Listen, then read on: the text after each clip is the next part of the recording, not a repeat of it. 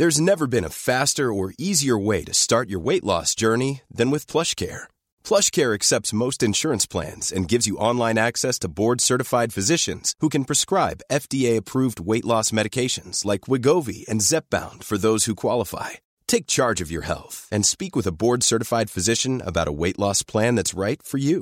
Get started today at plushcare.com slash weight loss. That's plushcare.com slash weight loss. plushcare.com slash weight loss.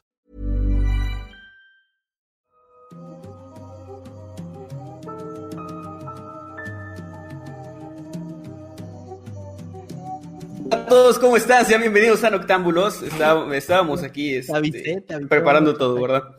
Bueno, eh, sean bienvenidos a un sábado más de Noctámbulos. Que les estén pasando muy bien ahí, encerraditos en sus casas, como todos nosotros. Saben que hay que seguir las medidas de seguridad para que esto se acabe un poquito antes de lo que se va a acabar. Ya sea la cuarentena o el mundo, lo que se acabe primero, pero que se acabe antes. Y en esta ocasión estamos, eh, pues, de gala, ¿no? Nos vestimos todos de negro, todos de gala, porque tenemos invitados muy especiales y son Pepe Pérez y Óscar Escárzaga de Señales Podcast. ¿Cómo están, chicos? Muy bien, ¿ustedes? Muy Bien. bien. Muy bien, aquí estamos. Con mucho calor, estábamos platicando afuera, Estamos fuera del aire, como dicen. Estamos peleándonos como buenos norteños de en qué ciudad hace más calor y pues ellos nos ganaron. Sus Ganamos. 36 grados. 6 grados es bastante. Bueno, 5, ¿no? ¿Cuántos eran? De La 31. diferencia, la diferencia son 5 grados porque aquí Sí, estamos cinco a grados. 31. Pero no importa, porque ahorita alguien va a comentar, ah, pues acá estamos a 45. Y al- alguien va a decir abajo que ahí en los comentarios que, que estamos pendejos y que en su ciudad hace más calor. Pues yo estoy en el Pues sol. así funciona. pues, pues yo vivo en la base solar de la NASA. Y bueno, eh, vamos a comenzar entonces con esto. Señor Kevin García, ¿cómo está usted esta noche? Bien, estoy muy bien. Afortunadamente eh, todo salió bien porque venía en camino y, y presencié por ahí un accidente, no, no cuando pasó, pero sí estaba como muy reciente, no había llegado ni siquiera a las autoridades y eso detuvo mucho el tráfico, pero afortunadamente llegué bien. Este, ojalá que no haya pasado nada feo, pero sí, este, todo bien, estoy contento, estoy emocionado. Creo que los temas de hoy están buenos, están interesantes y ojalá que la gente se divierta. ¿Tuvo el tráfico porque estaba atravesado o por la gente que siempre eh, morbosamente baja la velocidad para mirar el accidente? Eh, pues yo creo que un poquito de esto, un poquito de aquello, ¿no? O sea, como que ambas cosas. Ambas cosas, lo mejor de ambos mundos. Sí. Bueno, también el señor Jimmy nos acompaña esta noche. Jimmy, ¿cómo estás? Bien, en este momento, pues yo no tuve un día ah, muy movido. He estado en casa todo el día, como la mayoría de los días, debido a esta cuarentena, pero ah, muy, muy bien, muy emocionado por otro episodio. Como dijo Kevin, eh, va a ser un podcast muy interesante y como noto- nota extra, venimos todos del mismo color. Creo que valía la pena mencionarlo. No sé por qué. Porque nos pusimos de acuerdo. Primera vez Jimmy y yo somos del mismo color. Bueno, estamos del mismo color al menos. Mm. Vamos a empezar. No nos pusimos de acuerdo con, la- con el orden de los, eh, los temas. Pero no sé quién de ustedes quiere iniciar, señores. Yo Y yo empiezo, no. yo empiezo. Porque mi tema es sobre. Me tocó el día de hoy traer sobre como casos reales, crimen real. Y está un poquito. em, esos temas que ponen un poquito tristes, entonces voy a dejarles ahí al público bien triste para que ustedes les levanten el ánimo después de mi tema. ¿Qué ¿Alguna vez ha- han escuchado eh, el nombre de Natalie Holloway? ¿Les suena? A Es una sea. niña. No. Fue una niña, me parece, ¿no?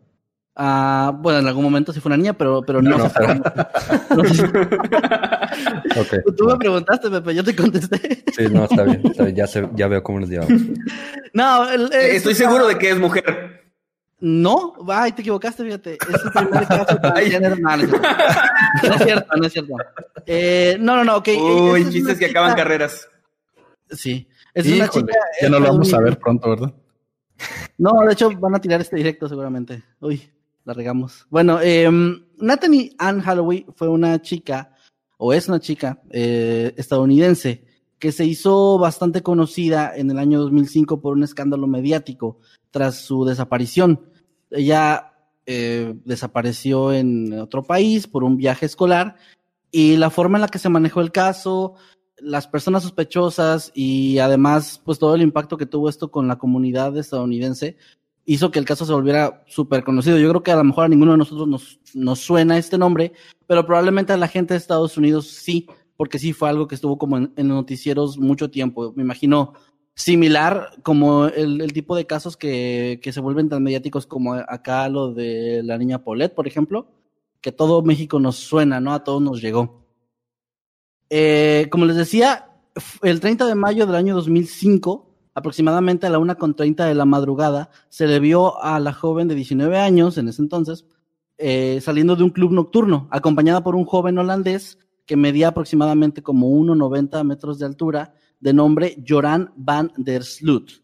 Joran van der Sloot, de 17 años de edad.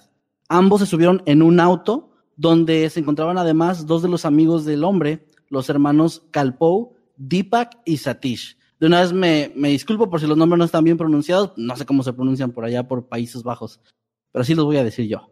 Y bueno, esta fue la última vez que se le vio a la chica con vida. La historia de ella es más o menos así. Ella fue la mayor de dos hijos del matrimonio entre David Edwards y Elizabeth Ann Holloway. Nació en Clinton, Mississippi, en Estados Unidos. Desde el año 1993, tras la separación de sus padres, tanto Natalie como su hermano Mateo fueron criados por su madre, quien en el año 2000, siete años después, contrajo matrimonio una vez más. La joven era destacada en la escuela, pues se graduó con honores de la escuela secundaria Mountain Brook y participaba activamente en diversas actividades extracurriculares. Esto la hizo de cierto modo como conocida, era como una chica eh, inteligente, aplicada y popular en, en, su escuela, como que el nombre le sonaba pues a todos sus compañeros. Y según lo que la familia comentó, ella tenía planeado asistir a la Universidad de Alabama con una beca completa, o sea, era una estudiante ejemplar y dar así inicio a sus estudios de medicina, la carrera que ella soñaba con perseguir. Sin embargo, el jueves 26 de mayo del año 2005, ella se embarcó en un viaje junto a otros 124 compañeros de graduación. Como les decía, era una, un viaje escolar, se podría decir, era más como una celebración porque ya se habían graduado de la preparatoria. El destino era Aruba, una isla del Caribe perteneciente al reino de los Países Bajos. El plan de ellos era quedarse ahí por un máximo de cinco días, había siete personas encargadas de supervisar a los jóvenes. Ya desde este punto empiezan los problemas, porque estamos hablando de siete, 124 eh, estudiantes, la mayoría de ellos mayores de edad, pero aún así, enviar a siete responsables es, mm, yo considero es muy poca gente para poder tener al tanto y poder cuidar de tantos alumnos, en, y además en un país muy lejos, o sea, de, de, por sí cualquier viaje hay que tener más supervisión, pero estás hablando de otro continente, viajes de horas y horas de distancia, o sea, creo que ya desde ahí sí se notaba que había un problema en esto, ¿no? Y como si no fuera donde, poco, En un país sí, donde sí. la cerveza es como cinco o seis veces más fuerte, ¿no? Obviamente ah, eran, eran uh, jóvenes y no iban a estar ahí nada más sentaditos sin hacer nada. Fíjate que eso no lo sabía, ¿eh? No sabía que allá la cerveza era considerada como más, más fuerte. Pero tiene Fíjense sentido. que eso lo, disculpen que los interrumpa, ¿no? Eso No, no, lo, está lo escuché en un podcast de, bueno, en un video de Franco Escamilla, de que fue a Irlanda y luego fue a Alemania a tomar cerveza y la cerveza que 20 grados y y yo tuve la, la oportunidad de ir a Alemania en el 2017 y ninguna de esas cervezas pasaba de los 8 grados. Fuimos a un tipo de depósito, vimos las cervezas más conocidas del lugar y todo y realmente eran cervezas. Sí son fuertes porque aquí digamos que la Indio trae que 5.3, carta blanca también por ahí, pero máximo eran tipo 8 y una de 9 grados era así súper pesada. O sea, no es muy común que tomen cerveza con muchos grados de alcohol allá. Ok. O sea que eso es un mito en el que caímos. Caímos Mm. todos. Pues ahí está. Wow, Pues, aún bueno. así, Es el dato. Bueno, a pesar de esto, eh, como les, les voy a comentar esto un poquito más adelante, pero sí, yo creo que era la intención, o al menos la idea de estos chicos, sí era esa, precisamente que dicen ustedes, de que a lo mejor la cerveza era más fuerte o algo así, porque, como les decía, era más una celebración que otra cosa. Fueron allá y prácticamente los días que estuvieron ahí fueron de pura fiesta. Ahorita llegamos a esa parte. Pero como les decía, eh, había siete adultos, bueno, siete personas supervisándolos, y uno de ellos, el profesor Bob Plummer, quien era parte de este grupo, confesó que habían acordado reunirse con los estudiantes de forma diaria en un punto específico para asegurarse de que todo estaba en orden. Acción que fue duramente criticada tanto por los compañeros de clase como por las autoridades y los medios, quienes tacharon de negligentes a los encargados de la seguridad de los alumnos. Porque de por sí, como les comentaba, siete, siete supervisores para ciento veintitantos alumnos es poco, y luego te tomas la libertad de decir, eh, que hagan lo que quieran y nos vemos aquí una vez al día para ver si están bien. Si se me hace, de, de, de, de antemano se me hace ya bastante negligente e irresponsable. Sí, igual ellos también querían agarrar el pedo por su cuenta, ¿no? A lo mejor. Que Sí. los vieran los alumnos. Sí, sí, claro. Es, es- da- es como que queda medio. Te da a entender que ellos andaban con otros planes, ¿no? Andar ahí solos. Y como les decía, por su parte, los jóvenes fueron vistos realizando fiestas etiquetadas como excesivas, a tal punto que incluso el hotel en el que se hospedaron, el Holiday Inn, había declarado que no los iban a recibir en futuras ocasiones. A la escuela no le iban a permitir el acceso en otros años con otras clases por la cantidad de desastres que estos estudiantes estaban ocasionando. Eh, Natalie fue parte de estas celebraciones, ella estaba ahí y sus compañeros declararon posteriormente que la vieron bebiendo prácticamente todos los días. Decían que ella comenzaba a beber cócteles desde la mañana e incluso se había ausentado del desayuno en un par de ocasiones debido a esto. Las declaraciones de los compañeros de su clase concordaban en que ella estaba bebiendo en exceso, o sea, era parte de este grupo de alumnos que estaban bebiendo a tal que prácticamente estaban ebrios todo el día. Y bueno, fue así como algunos de ellos la vieron salir de un club nocturno llamado Carlos en Charlie's el 30 de mayo, como les comentaba antes. Ella subió a un auto y jamás fue vista otra vez.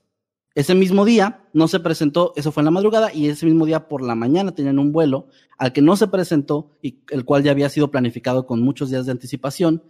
Y al investigar, bueno, al ir a buscarla al hotel, encontraron en su habitación tanto sus pertenencias como su, su pasaporte, perdón. Con lo cual quedaba claro que ya no había ido, no se había ido por otro lado, no se había ido por su cuenta. Ese mismo día, eh, las autoridades de Aruba dieron inicio así con la búsqueda de Natalie en toda la isla y en las aguas circundantes, perdón. O sea, a este punto, la chica lo, la ven por última vez con un, un joven holandés de 17 años, dos amigos de, de este joven, se sube a un auto y no la vuelven a ver. El mismo día de la desaparición, Beth Holloway, la madre de la chica, acompañada por su esposo Hugh Tweety y algunos amigos cercanos, viajaron en un jet privado con destino a Aruba. Ah, En este punto yo no había dicho, pero por lo que estuve leyendo de esta familia y de la escuela incluso en la que estaba asistiendo, era mm, gente pudiente, muy pudiente. O sea, digo, viajar en jet privado no es como cualquier cosa, incluso aunque tengas un familiar desaparecido, ¿no? Porque gente también tiene que ver con la repercusión del caso esto, ¿no? Porque recordemos que mencionabas el caso de la niña Paulette, su familia también aquí en México era como una familia pues de bastante, pues bastante acaudalada, ¿no? Entonces, yo creo que también mucha gente se llega a quejar de eso. Yo creo que obviamente no, no es como que tener dinero ya no tengas derecho a, a que se sepa o a, a que hagan algo por, por tu familia, pero sí hay mucha gente a la que le parece un poco injusto que a la gente de menores recursos pues ni la voltean a ver y cuando le pasa algo a, a una familia de clase más acomodada, todos los medios se vuelcan y se hace como que todo este, pues hasta un circo mediático a veces, ¿no? Con información que termina a veces hasta perjudicando a la investigación. Sí, totalmente de acuerdo. De hecho, más o menos algo así pasó también en este caso, o sea, sí tienes toda la razón ahí. Bueno, cuando llega la madre junto al esposo, que era el padrastro de la chica, y los amigos, ellos de inmediato, en- a unas cuantas horas después de haber aterrizado en Aruba, presentan ante la policía el nombre y la dirección del tipo con el que su hija había sido vista por última vez. Esta información la obtuvieron de parte del administrador del Holiday Inn, quien supuestamente había reconocido a Van der Sloot en un video. Eso sí, mm, por más que busqué qué video o algo así, no se sabe. Eso más bien fue como una declaración de ellos. Realmente creo que ni siquiera se habló, la policía nunca habló con este administrador ni nada. Entonces la familia, junto a dos policías, se dirigieron a la casa de Joran de Van der Sloot. El joven inicialmente negó haber conocido a Natalie, sin embargo, poco después de que tanto él como sus eh, amigos, que eran hermanos, habían sido interrogados varias veces, cambió su declaración y dijo que sí, que sí la conocía y que había estado con ella y luego la habían llevado a su hotel cerca de las dos de la madrugada. Agregó también que la chica estaba muy ebria, por lo que cuando se bajó del auto se tropezó y él intentó ayudarla, le ofreció su ayuda, a lo cual ella se negó. Después ella caminó un poco y vieron cómo se encontró con un hombre alto, eh, de tez morena, que portaba una camisa de color negro similar a la que se utiliza para los guardias de seguridad. Finalmente. ¿Qué me estás describiendo? No se está describiendo, güey. Esto ya se me hace que es un programa de discriminación. A nosotros Bueno, ¿verdad? morenos que usan playeras negras. No, no, pero Hay no- ahí algo, algo O sea, de discriminación. no lo dije por ustedes. Bueno, perdón, continúo. Finalmente, eh, tenían un podcast estos dos, estos dos morenos. bueno, así dice la nota. ¿Qué quieren que yo les diga? ¿Tenían un podcast? ¿Es en serio? O Que sea, Me sentí, me sentí No. como, que ya me lo estoy creyendo. sentí como el, creo que me sentí como el meme ese del señor que está dando la noticia y que atrás está el prófugo que es misma cara, o sea, que se parece un chingo el que están buscando. Sí me sentí ahorita. Como Bob Esponja, estamos buscando a... Y está así Bob Esponja en el poste de atrás. Así, básicamente. No, pero eh, esto pasa mucho de que le echen la culpa a una persona, obviamente de tez morena, sobre todo en Estados Unidos, y resulta que no es cierto. Sí, es, es, Muchas veces ha pasado eso. Sí. es, es, es, es cruel. O sea, es cruel porque sí, sí un, la gente en general tiende a creer más la- una versión en la que una persona morena cometió un delito. Y yo creo que este güey, este Joran Van der Sloot, como que se fue por ese lado de, ah, sí, un moreno, fue un moreno. Bueno, Pero- también estar en... Me, me llegó a pasar. También estar en Aruba, si estuvieran en Japón, no creo que dijera un negro, pues no. A lo mejor se fue por el tipo de persona normal, digamos, que está en Aruba. Está igual también. Decía que esta, esta desconfianza, esta microdiscriminación, eh, me ha llegado a pasar que voy caminando así como que ya medio de noche y que viene algún señor o una persona caminando y se cambia de banqueta y me ofendo. sí me siento ofendido. De que, señor, no porque estoy morenito le voy a hacer algo, ¿verdad? Ahora, Yo no sé pelear, así que... ahora imagínate, vestido de negro, barbón, aquí en Chihuahua. Me pasa exactamente lo mismo, güey. No sé, Pepe, Jimmy, ¿les ha pasado? A mí no me ha pasado, ¿a ustedes les ha pasado? Ah, qué chingón. No, pues ¿verdad? claro que no. A mí sí No, me pasa, pero yo creo que creen que Creo que no, no me skinhead, pasa. no sé. Bueno, como les decía, pues este tipo quiso culpar a alguien moreno con una camisa de color negro, así como de seguridad, ¿no? Y él dijo, declaró que supuestamente la última vez que la vieron fue así, eh, yéndose con esta persona, y él junto a sus amigos se fueron de ahí.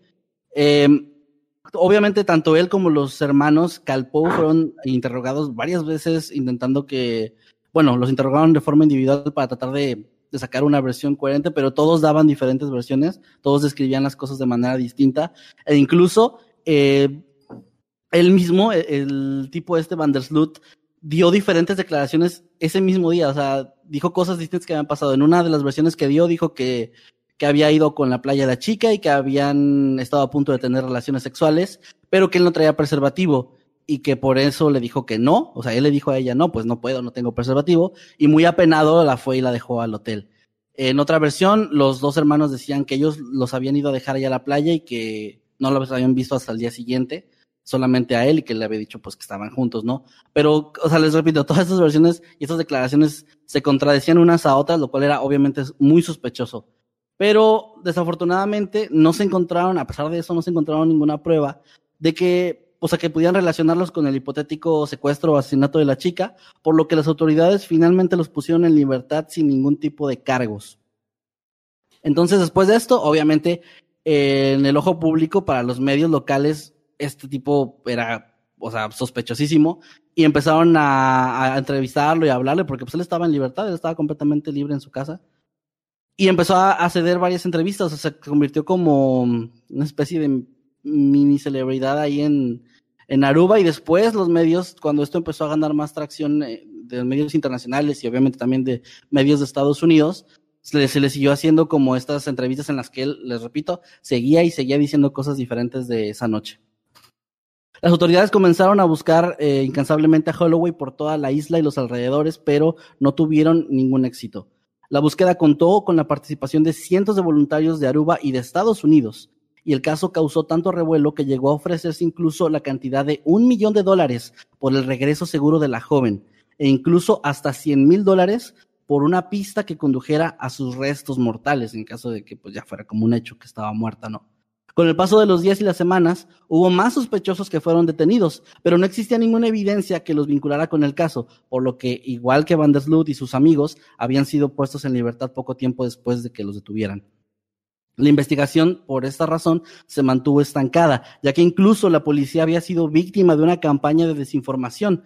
Una persona, alguien del personal de la policía había dado una declaración a los medios de que ya habían encontrado el cuerpo de la chica y horas después se disculpó diciendo, perdón, me llegó esta información que era falsa y pues me equivoqué, no, no, no debía haber dicho eso. Lo cual obviamente para, estamos hablando de que son las personas que están llevando la investigación de, de esta mujer, daba mucha desconfianza tanto a la familia como a los medios y empezaron a criticar duramente a las autoridades locales por este tipo de acciones y de responsabilidad. Mm, mientras tanto, Van der Sloot, como les decía, seguía siendo el principal sospechoso y él proporcionaba en las entrevistas detalles de lo sucedido en la noche, donde dio una de esas declaraciones de la playa, luego en otra dijo de nuevo, no, no la conozco, yo no sé quién es, la vi por ahí, pero no es cierto que subió conmigo al auto. Y se podía ver incluso que en lo que hacía y la forma en la que decía las cosas, era como si él se estuviera divirtiendo, como si él estuviera burlándose de todo mundo, de las autoridades que lo habían dejado en libertad y todo, dando diferentes declaraciones tanto, o sea, que era obvio que era intencional, o sea, era, era clarísimo que no, no se estaba equivocando, ¿no? Con, con lo que decía. Y bueno, la policía de Aruba declaró finalmente haber gastado casi 3 millones de dólares en la investigación, lo cual suponía más del 40% de su presupuesto anual. Y a petición de esta isla, Países Bajos finalmente se hizo cargo de la investigación a partir de septiembre del año 2006.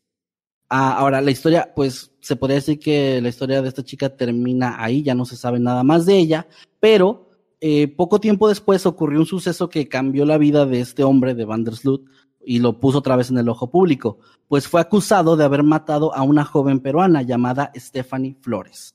Ella era una estudiante de negocios de 21 años de edad que fue reportada como desaparecida en Lima, Perú, el 30 de mayo del año 2010 y fue encontrada muerta tres días después en una habitación de un hotel que estaba registrada a nombre de Joran van der Sloot. O sea, ya con esto lo vincularon de inmediato y él fue detenido el 3 de junio en Chile y deportado a Perú al día siguiente. El 7 de junio de ese mismo año, las autoridades peruanas dijeron que Van der Sloot había confesado haber matado a la chica después de que perdió los estribos porque ella había accedido a su computadora sin el permiso de él y además que porque ella había encontrado información que supuestamente lo vinculaban a la desaparición de Holloway. O sea, esto fue parte de la declaración que él mismo dio. El jefe de la policía, César Guardia, dijo que Van der Sloot había dicho a la policía peruana que él sabía dónde estaba el cuerpo de Holloway y que además se ofreció ayudar a las autoridades de Aruba a encontrarlo. Sin embargo, este hombre indicó que en el interrogatorio solamente se limitaron a hacerle preguntas en el caso de la chica de Perú y que las cuestiones sobre la desaparición de Holloway se evitaron por completo a pesar de que él estaba intentando dar información, lo ignoraban y lo, intentaban, o sea, como que céntrate en lo de la chica de Perú y ya, no queremos saber nada más. El 11 de junio, Van der Sloot fue acusado en la Corte Superior de Lima de asesinato en primer grado y, y robo además. El 13 de enero del año 2012 fue finalmente sentenciado a 28 años de prisión en Perú por haber matado a Stephanie Flores y está todavía ahorita está como programado para que sea liberado en junio del año 2040. Como les decía, gran parte de lo que trajo, atrajo la atención de los medios y que mantuvo este caso en, en, pues en tendencia, digamos, fue el hecho de que se criticó duramente a las autoridades, pues desde el inicio la policía de Aruba recibió eh, críticas por la ejecución de su investigación. Se dijo que habían actuado con lentitud y a pesar de las eventuales detenciones de Van der Sloot y sus amigos, ellos nunca presentaron cargos contra ellos. De hecho, los hermanos, los hermanos Calpo nunca fueron acusados ni siquiera de la desaparición. Algo que de verdad no entiendo bien cómo funciona. No sé si alguno de ustedes tenga alguna idea de cómo funciona esto, pero no entiendo cómo, si eres visto por última vez con una persona que desaparece, cómo no te dan ningún tipo de cargo, no te acusan de nada. Pero bueno. Pues no, no, tienen pruebas, no tienen cuerpo, no tienen nada. Pues sí, pero. Eso a preguntar, ¿no, ¿no encontraron jamás al, el cuerpo de la chica? O sea, hasta la fecha. No, no, no, no, no se ha encontrado todavía. Eh, o sea, bueno, ya de hecho en 2011 la declararon ya oficialmente muerta y el caso, pues se podría decir que se cerró, aunque no, se ha encontrado el cuerpo, se cerró ya, oficialmente en ese año. Y bueno, eh, no, la historia aún así no acaba en eso, porque en noviembre de ese mismo año, Greta Van Susteren recibió una entrevista con Van der Sloot en Tailandia, durante la cual afirmó que había vendido a Natalie Holloway como esclava sexual. Pero poco tiempo después de la entrevista, él llamó a la periodista para decirle que esa historia que le había contado era mentira, era otra mentira más que había inventado. Dos años después de esto, Van der Sloot contactó a la madre de Natalie directamente y le dijo que a cambio de 25 mil dólares le iba a revelar la ubicación de los restos de su hija. La mujer accedió y le dio el pago. Sin embargo, el tipo escapó de la isla con el dinero, escapó a Perú y le envió un correo electrónico al abogado de la familia diciendo que los había engañado. De hecho, esto de que escapó a Perú, pues es el, el precedente a lo del asesinato que cometió tiempo después. Durante de ese tiempo- fregada. Y luego el pendejo. ¿Qué, perdón? ¿Cómo? Qué hijo de la fregada, güey. Neta. Hijo de puta, es un cabrón ese güey. Eh, durante Y, ese tiempo, o sea, se fue a Perú. Perdón, se fue Sí, a Perú y ahí mata a otra chica y luego cuando la arrestan es como, ah, pues sí la maté, pero es que entró a mi computadora y encontró evidencias de otro asesinato que cometí, pero allá en, en Países Bajos, ¿no? Esa era su, su explicación. Pero imagino, ¿no? La, la chavita le quería cambiar el YouTube porque no le gustaba lo que tenía este güey en, la- en el cuarto, ¿no? Y ya, no, pues que me caga Bad Bunny, güey. Neta, tengo que quitarlo. y este güey, ¿cómo te metes con mi Bad Bunny? Y le pone una chinga, ¿no? Y la mata. ¿sabes qué le pasó a la última que criticó a Bad Bunny, pendeja? Entonces, ¿sabes qué? En serio. ¿Y esa qué? está, a mí me parece súper irónico que este tipo comete un crimen en Europa, las autoridades incompetentes y luego lo vienen a detener en Latinoamérica. Generalmente es al revés, ¿no? Qué raro, casi siempre es al revés. Lo- Pues, hacen su desmadre aquí, se van a Europa o a Estados Unidos y luego allá los agarran las autoridades. Pero A mí aquí me fue al sorprende revés. mucho, me sorprende mucho que pese a tantas mentiras que le dijo a la policía y a las personas involucradas y relacionadas con esta mujer, o sea, ¿cómo es que no lo retuvieron por el simple hecho de estar mintiendo? Es como, como está bien, no hay pruebas, pero nos está dando diferentes versiones, o sea, cree que esto es un juego. Yo pienso que debería haber algún tipo de penalización por, por mentirle a las autoridades de esa manera. No sé cómo funciona eso, yo tampoco, como dice. Tengo que- entendido que la hay porque, eh, anécdota personal, a ver si mi familia no está viendo esto. o rayo. Pero bueno, tengo, tengo un, un tío que estuvo un tiempo en la cárcel por querer ayudar a alguien, porque él era guardia de seguridad en una escuela eh, y era eh, por ahí, no sé, de las 2, 3 de la mañana cuando escuchó mucho ruido en una casa cercana, asomó y vio que estaban golpeando a una señora. Estaban golpeando así eh, muy feo, ¿no? Entonces él llega y cuando lo ve llegar, mi tío es una, una persona como muy alta, así como muy opulento, ¿no? Entonces la- el, el tipo que estaba golpeándola se mete a su casa y la señora le dice que el tipo es su marido, que la estaba maltratando obviamente, y que le va a poner una denuncia, que ya está harta, y que si por favor podría testificar él como, bueno, como testigo, valga la redundancia, ¿no? De que vio el maltrato. ujú. Accede, eh, se hace como una cita, él dice que sí, que vio que la estaba golpeando y eso. La señora se reconcilia con el marido, dice que no, que era puro pedo, que nunca pasó nada malo, y a mi tío lo arrestan por haberle mentido supuestamente a la policía, ¿no? Wow. haber declarado, por haber levantado falso testimonio. Y al final, obviamente, eh, hubo un proceso, sí pasó un tiempo, no mucho, pero sí pasó un tiempo en la cárcel que no debería haber pasado. No. Y dio un montón de dinero en abogados, en trámites, y aquí entre más, entre más tiempo pasa, más trabas te ponen, ¿no? Como para irte sacando dinero. Y es, es realmente una, una anécdota muy fea, porque aparte estábamos en una fiesta familiar cuando llegaron a arrestarlo, y eso sí fue algo, yo era un niño, pero sí fue algo que, que fue como muy extraño, traumático. Y, y no sé, eh, mm, por eso no me explico que en este caso las autoridades de- europeas Mm. no hayan hecho nada para alguien que obviamente estaba mintiendo, ¿no? Cuando aquí en México se hacen este tipo de cosas. Ah, bueno, es un, a lo mejor es un detalle mínimo, pero Aruba, según yo, está en América y es una colonia holandesa nada más. Pero de Oh, todos wow. modos, eh, me recuerda mucho esto a Hansman. ¿Te Sí. acuerdas? Digo, perdón, Hansman. En- nosotros tocamos un tema de los asesinatos del lago Budum y entre todas las conspiraciones y todas las teorías sale una persona a la que le creían que era como que un espía alemán y había asesinado al primer ministro de Finlandia y un chorro de cosas. Y él, eh, a él como que le gustaba ser parte de todo ese, todo ese rollo de que le estuvieran inventando historias, de que creyeran que había sido culpable. Se fue al, al velorio de un- unas personas que, a las que pensaban que él había matado. Y él estaba así como que en el cementerio y todo el rollo. Entonces como que le gustaba ser parte de la polémica siempre. No digo que él no haya sido, pero eso de que no haya pruebas y de que de pronto se ve como que envuelto en todas estas...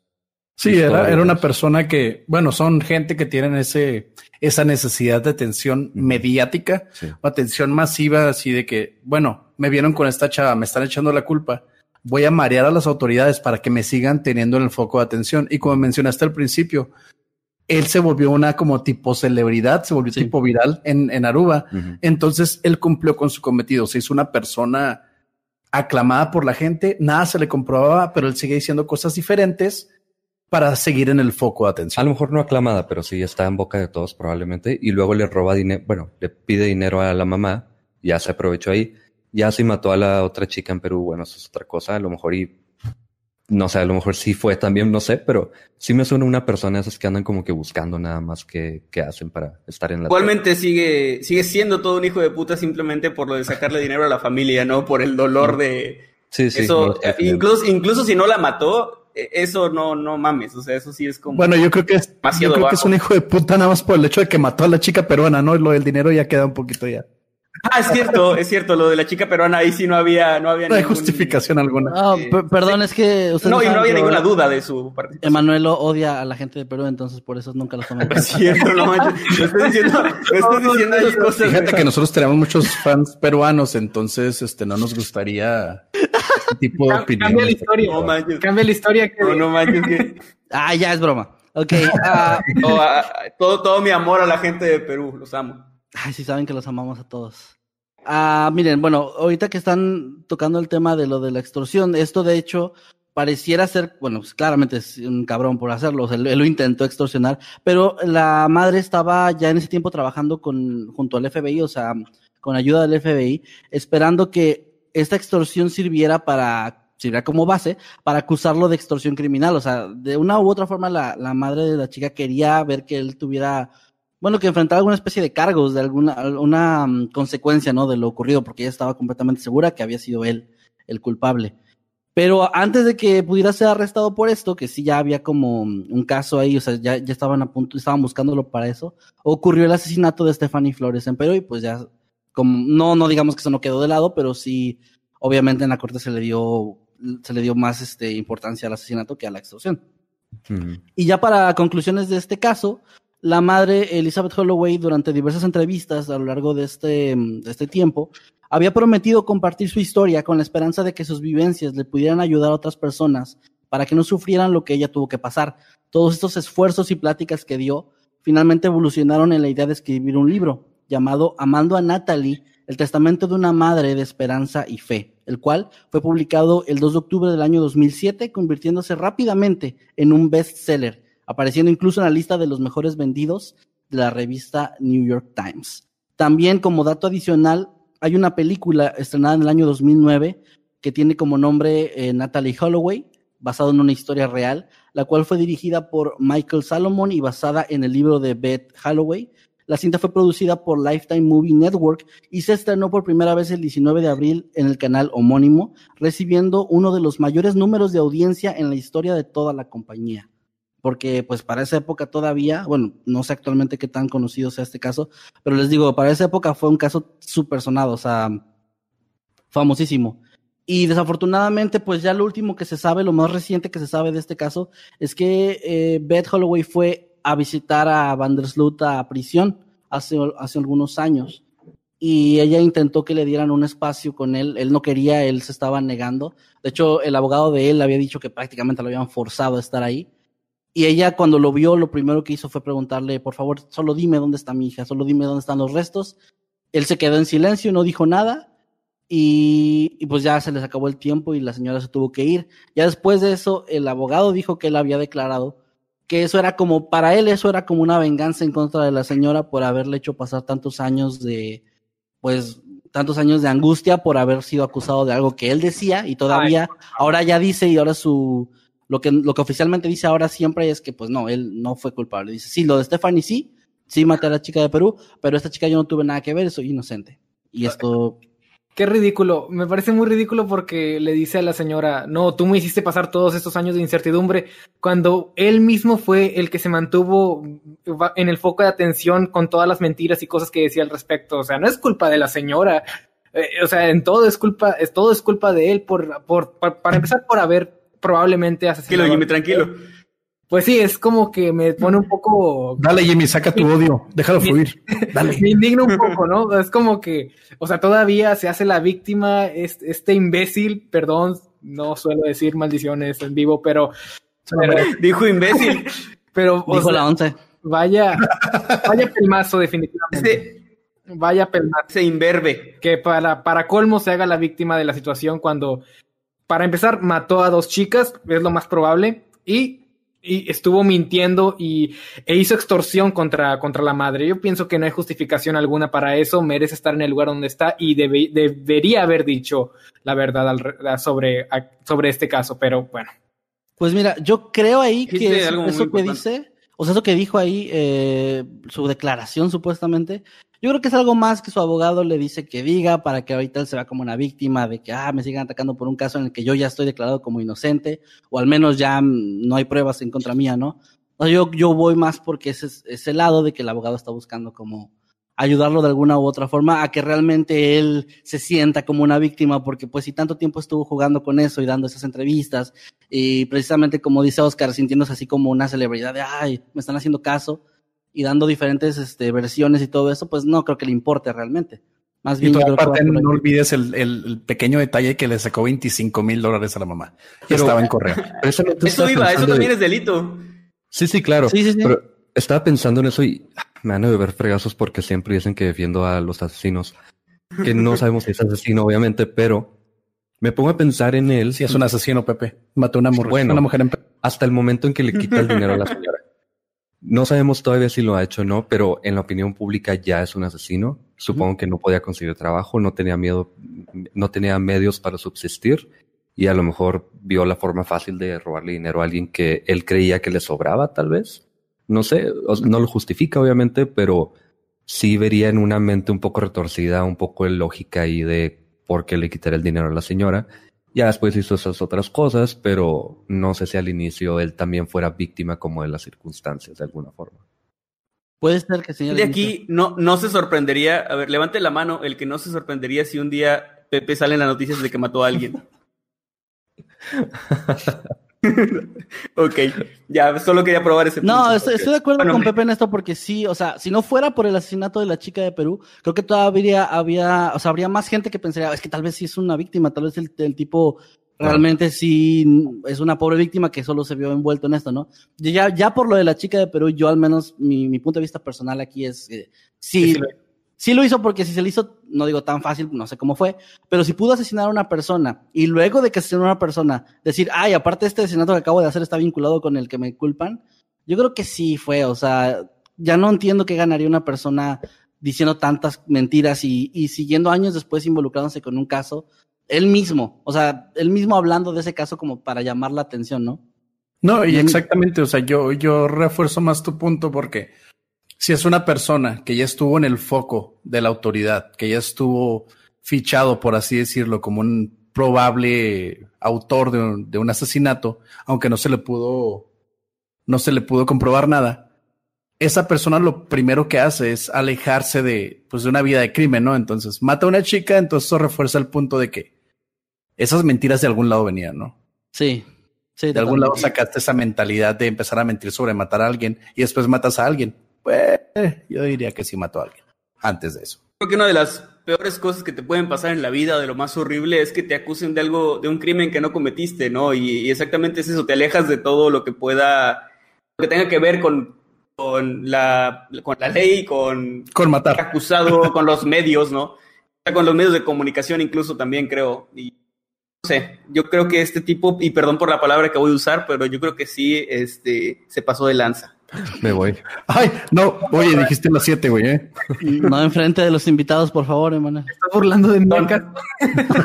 claro que no, claro que no, nunca nos burlaríamos de. Qué respetuoso. Pensé que era un canal infantil esto, ¿eh? No, de hecho tenemos que decir groserías porque si no YouTube sí nos desmonetiza, porque piensa que sí somos para niños. Sí, claro. Y los comentarios. Tontos, son. Ah, son unos mensos. más 18, más 18. Ya con eso. Ya con eso. ya cumplimos la cuota. Pero bueno, pues ya con esto se cierra este caso. Eh, les decía, no ha habido más cosas. Estuve buscando y mm, en las, o sea, buscas el nombre de esta chica y lo primero que aparece es eh, que encontraron su cuerpo como parte de la búsqueda, pero por más que investigué, o sea, en las páginas, sí me metí a varias páginas, tanto en español como en inglés, no se menciona nada de su cuerpo, de que haya sido encontrado ni nada. Les digo, lo último fue este reportaje que se hizo sobre la señora yendo a, a la prisión a visitar al hombre. Y eso fue un reportaje hecho por NBC, entonces ya fue lo último formal que se ha hecho. Y ya así se cierra, desafortunadamente, de esta forma tan, pues, fea, se cierra este caso donde ni siquiera los restos se han encontrado de esta chica. Por eso al principio yo decía, no sé si está viva o no se sabe si siga por ahí en algún lado. También hay casos así donde desaparecen por muchos años, ¿no? Pues, Pues esperemos que no se haya vendido como esclava sexual. Esperemos lo que- peor, ¿no? Sí, sería lo peor. Esperemos que siga viva, pero pues vamos a ser, vamos a ser un poco más fríos en pensar en eso. Ustedes y, y nosotros hemos tocado casos de asesinos, hemos visto eso muy seguido. Entonces, si sabes que este chavo, después de pasar todo eso, mató a una chica, no podemos descartar que sí, pudo haberla matado y lo único que se va a encontrar de ella son sus restos. Desgraciadamente, por más frío que se escuche. De acuerdo totalmente. Y ahora sí. Igual con encontrar eso- los restos, perdón, encontrar los restos pues ya sería como el- la única cosa que le faltaría a la familia, creo, para ya estar tranquilos de alguna manera. Sí, le da cierre, ¿no? A eso.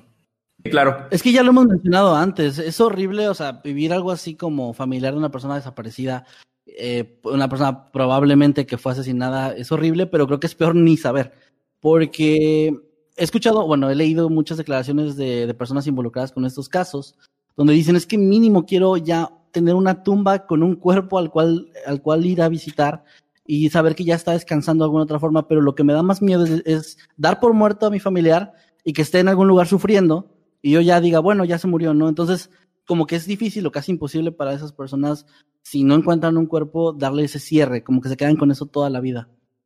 no hay manera de continuar la vida normal, ¿no? Así es. Y pues ahora Ahí quedó el tema entonces, ahí quedó el tema del señor Kevin García. fue una Y buena idea. vamos a continuar. Fue una buena idea que empezaran con ese tema porque es muy de- deprimente. De, de aquí ya solo podemos subir. Y bueno, eh, qui- quiero pedir la oportunidad de que mi tema sea el segundo. ¿No tienes objeción, Jimmy?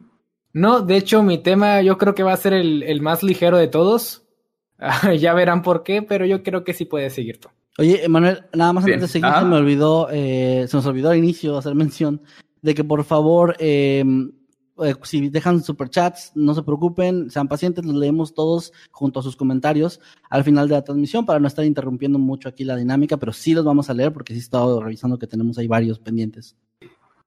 Ahí Eddie nos está ayudando siempre, este, también Krickstar y nuestros moderadores eh, para que no se nos pase ningún superchat y ningún comentario también. Si quieren comentar algo, lo pueden hacer y vamos a estar revisando y leyendo algunos al final. Un agradecimiento también a, no sé si volvió Gallo con tenis, No, no creo que no. ¿verdad? ya no ha vuelto, volvió. pero está, eh, Pito de Burro está ahí, nuestros moderadores que así se llaman, no se asusten por favor. Un nombre tan chingón, güey. pito de burro. Por eso lo hicimos. Pre- precisamente, precisamente, eh, cuando iniciamos el podcast, estábamos leyendo comentarios y sale alguien que se llama Gallo con tenis y fue como, este güey tiene que ser moderador del chat porque el nombre está bien chido. Luego llegó Pito de Burro, luego llegó, ¿quién era, quién era el tercero? El tercero que llegó. Por orden no me acuerdo, pero llegó la peluca de Donald Trump. Peluca de Donald Trump. Llegó Jimmy Dicaca, o sea, así se llama el usuario. Y luego, y bueno, luego de ahí salieron más combinaciones, pero ya no quisimos para no agregar como 100 mil este, moderadores, pero también llegó Pito con tenis, este, Gallo de Burro. Sí. y Gallo de otras, burro. combi- y otras mil combinaciones. Pero bueno, vamos a, a ir entonces con mi tema. Y esto es un, algo que me pareció curioso. A mí me tocó traer algo enfocado en lo paranormal, sin embargo no les traje un, un caso paranormal en sí, sino algo que me pareció interesante. Eh, todos conocemos la línea del 911, que es como el estándar de cuando estás en peligro en las películas y eso. Ahorita creo que ya se utiliza en, en más partes del mundo. Aquí en México ya se puede marcar el 911. Antes había otros números. Antes era el Estandarizó. 066, creo. Ajá, sí. Aquí sí, pero creo que había como que diferentes por estado. Sí, de hecho, aquí en. Chihuahua teníamos el 060. Ah, bueno, por ejemplo, ahí, aquí era 066, como dice Jimmy, pero ya se estandarizó a que es el 911. Y pues tú llamas a ese número cuando tienes alguna emergencia. Pero ¿qué pasa si tu emergencia es índole paranormal? ¿A quién le llamas? Que no sean los cazafantasmas, porque pues no existen. Carlos Llamas- Trejo. Marcas al 666. Ahí Que le llamas a Carlos Trejo. Sí, sí. Más o menos. No, sí, esto, eh, esto es algo. También, también, para que hagamos un video y no les ayudemos en nada. No, miren, eh, pues resulta que en la India se acaba de abrir este año, en febrero de este año, la primera línea de asistencia paranormal, de emergencias paranormales del mundo. Esto quiere decir que si estás eh, haciendo tu vida normal y de repente eres atacado por algún ente fantasmal, algún ente fuera de este mundo, ¿no? Algo extraño, inexplicable, puedes llamar a este número para recibir asistencia y pues ayuda también. Número, por si lo quieren apuntar y andan por la India, este, y quieren, eh, perdón, no que quieran, que les ocurra algo paranormal y quieran ayuda, es el 9999, 518600. Es el del Teletón. Supongo que... Lo estoy apuntando, lo estoy apuntando. Hey, no mames, imagínate un día así de que ahorita nos reímos y todo, todo es cotorreo y podcast, ¿no? Pero que te hace un día así de que abres un maíz oro y luego, no, güey, viaje a la India. Y llegas a la. India, llegas a un hotel bien chingón, güey, y de repente se empiezan a mover las cosas, güey. Y yo, güey, inteligentemente agarré el número que me pasó Manuel, marco, güey, y me ayudan, imagínate. Es muy bien chingón. Apúntenlo, gente. Obviamente desde aquí, desde México o desde si están en otro país que no sea la India, pues no va a funcionar. Pero si están en la India, les van a contestar. Lo malo es que no van a contestar en español ni en inglés. Van a contestar. Eh, el idioma es, el idioma es inglés. hindú, porque hindú es la religión. El inglés también es oficial allá en. De hecho, es el oficial. Sí, la India es el país con más personas que hablan inglés en el mundo. De hecho, se les enseña inglés en la escuela antes que su idioma natal. Wow. Ah, wow. Bueno, entonces ahí está. Si hablan inglés, ya le hicieron. Si hablan nada más español, pues ya se fregaron. Y este. Hubiera preferido que el número fuera 666 o 616. Hubiera sido más divertido. Pero es que. Mira, es 999. Así que si te gustan las conspiraciones, nada más voltealo. Ya ves que cuando hablan de Illuminati, desde que agarras este número, lo partes a la mitad, lo volteas. Y entonces ya es el número que yo quiero que sea. Este, así funciona, ¿no? Sí, sí. Bueno, Jay Alani, que pero que así se pronuncie, es un investigador paranormal muy respetado en la India y es el que inició con esta, esta línea, que por cierto es completamente gratuita, así que no, no tiene de lucro, al menos hasta ahora. Y él es muy respetado, tiene años investigando fenómenos paranormales, ha ido a más de 100 lugares embrujados y ha, ha atendido, perdón, más de 150 casos a lo largo de su carrera 150 casos no es tanto comparado con los 17 mil y tantos que tiene el señor Carlos Trejo, el, rey de la investigación paranormal. Maestro, por favor, maestro, por favor. Maestro, eh, 17 eh, mil casos en 17 años, así como mil al año. Sí, sí, sí, es lo que iba a decir, que alguien sacó por ahí las cuentas de si, si fueron 17 mil casos en lo que llevaba de carrera o incluso de vida, hacía así como cuatro casos al día, ¿no? Era un promedio por ahí. O sea, así de chingón es lo que quiero decir. Exactamente, así, así de chingón el señor Carlos Trejo, que puede tener tantos casos. Este, este imitador sucho de la India, pues nada más tiene 100, 150 casos, ¿no? En, a lo largo de su carrera. Es un novato, güey. Este, este, este, chavo sí que tiene futuro. bueno, eh, él declara, de hecho, que en la mayoría de los casos de las personas que hablan diciendo que están viendo a un fantasma, que están viendo algún demonio o alguna entidad normal o que están siendo víctimas de brujería, que también es algo que, al parecer en la India es común, el, hecho de que alguien crea estar siendo víctima de la brujería. Dice que la mayoría de esas personas, de hecho, eh, han estado últimamente o recientemente antes del incidente consumiendo contenido como podcast de terror, también películas de terror y cosas como de índole paranormal, documentales y eso, que en la mayoría de los casos, de hecho, pues descartan o les ayudan a, entender que podría tratarse más de su gestión. Esto es algo que me pareció interesante esta línea. Esta línea paranormal no tiene la intención de reforzar las creencias paranormales, sino que ellos realmente tratan de descartar primero todo lo lógico y lo científico que se pueda, hasta el punto en el que ya, si de plano no hay explicación, pues supongo que esta persona irá eh, en apoyo o en ayuda de, quien le haya llamado, pero siempre se trata de, trata de dar una explicación más coherente posible a lo que esté pasando. Eh, se estima que la línea ahorita, estos primeros meses, recibe alrededor de 10 llamadas al día. 10 llamadas de personas en un día pues están teniendo diferentes problemas paranormales. ¿ustedes por qué razón llamarían? O sea, ¿qué los haría? Obviamente si ves que se mueve un vaso o algo así, creo que no es suficiente. Pero ¿qué los haría, qué situación los haría llamar a esta línea? Esto es una emergencia paranormal. Yo te puedo dar la razón más válida por la cual yo llamaría a la línea paranormal. Y eso es si algún, si alguien ha escuchado señales de los que los escuchan ustedes. Si Pepe me dice, güey, hay algo, yo llamo a la línea paranormal. Pepe es la persona más incrédula, más, más escéptica que conozco, güey, en cuanto a lo paranormal. Entonces, si Pepe me dice, güey, hay algo ahí, marco, güey. Marco y agarro una pistola, una cruz, agua bendita, gallina negra, pito de burro, lo que quieras, güey. Un pito de burro. y ahí sí marco. Esa es la forma en la que yo marcaría porque he visto cosas, me han pasado cosas, pero siempre Pepe es, estás pendejo, güey, estás pedo, algo así. Generalmente. Pero sí, si Pepe, me dice, hay algo, yo marco.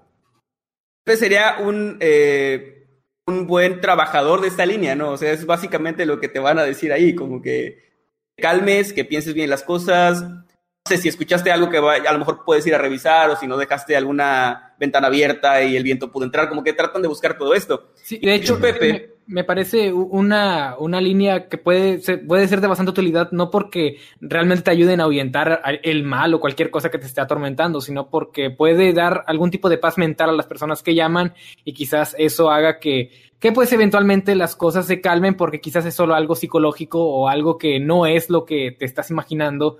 Y pues sí, pienso que es muy útil en ese sentido, que puede dar un, un, una, una tremenda paz mental.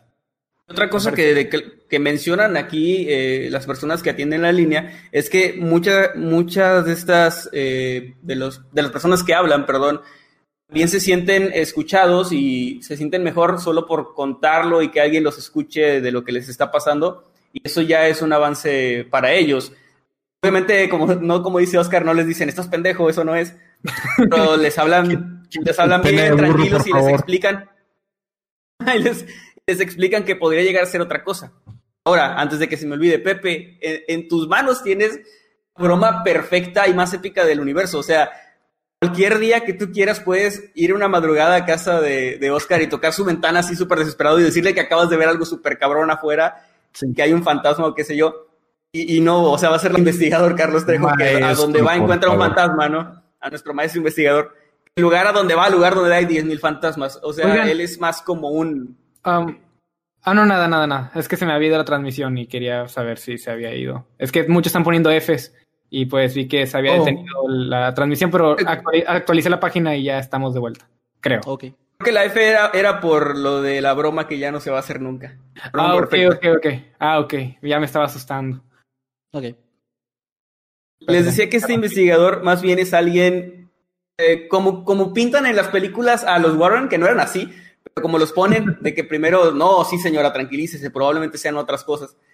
Eh, algo así, o sea, él sí, se toma en serio sus investigaciones, se dedica mucho a esto, pero de tanto investigar, generalmente, pues él dice que se encuentra, se termina encontrando con que el fenómeno tiene una explicación lógica.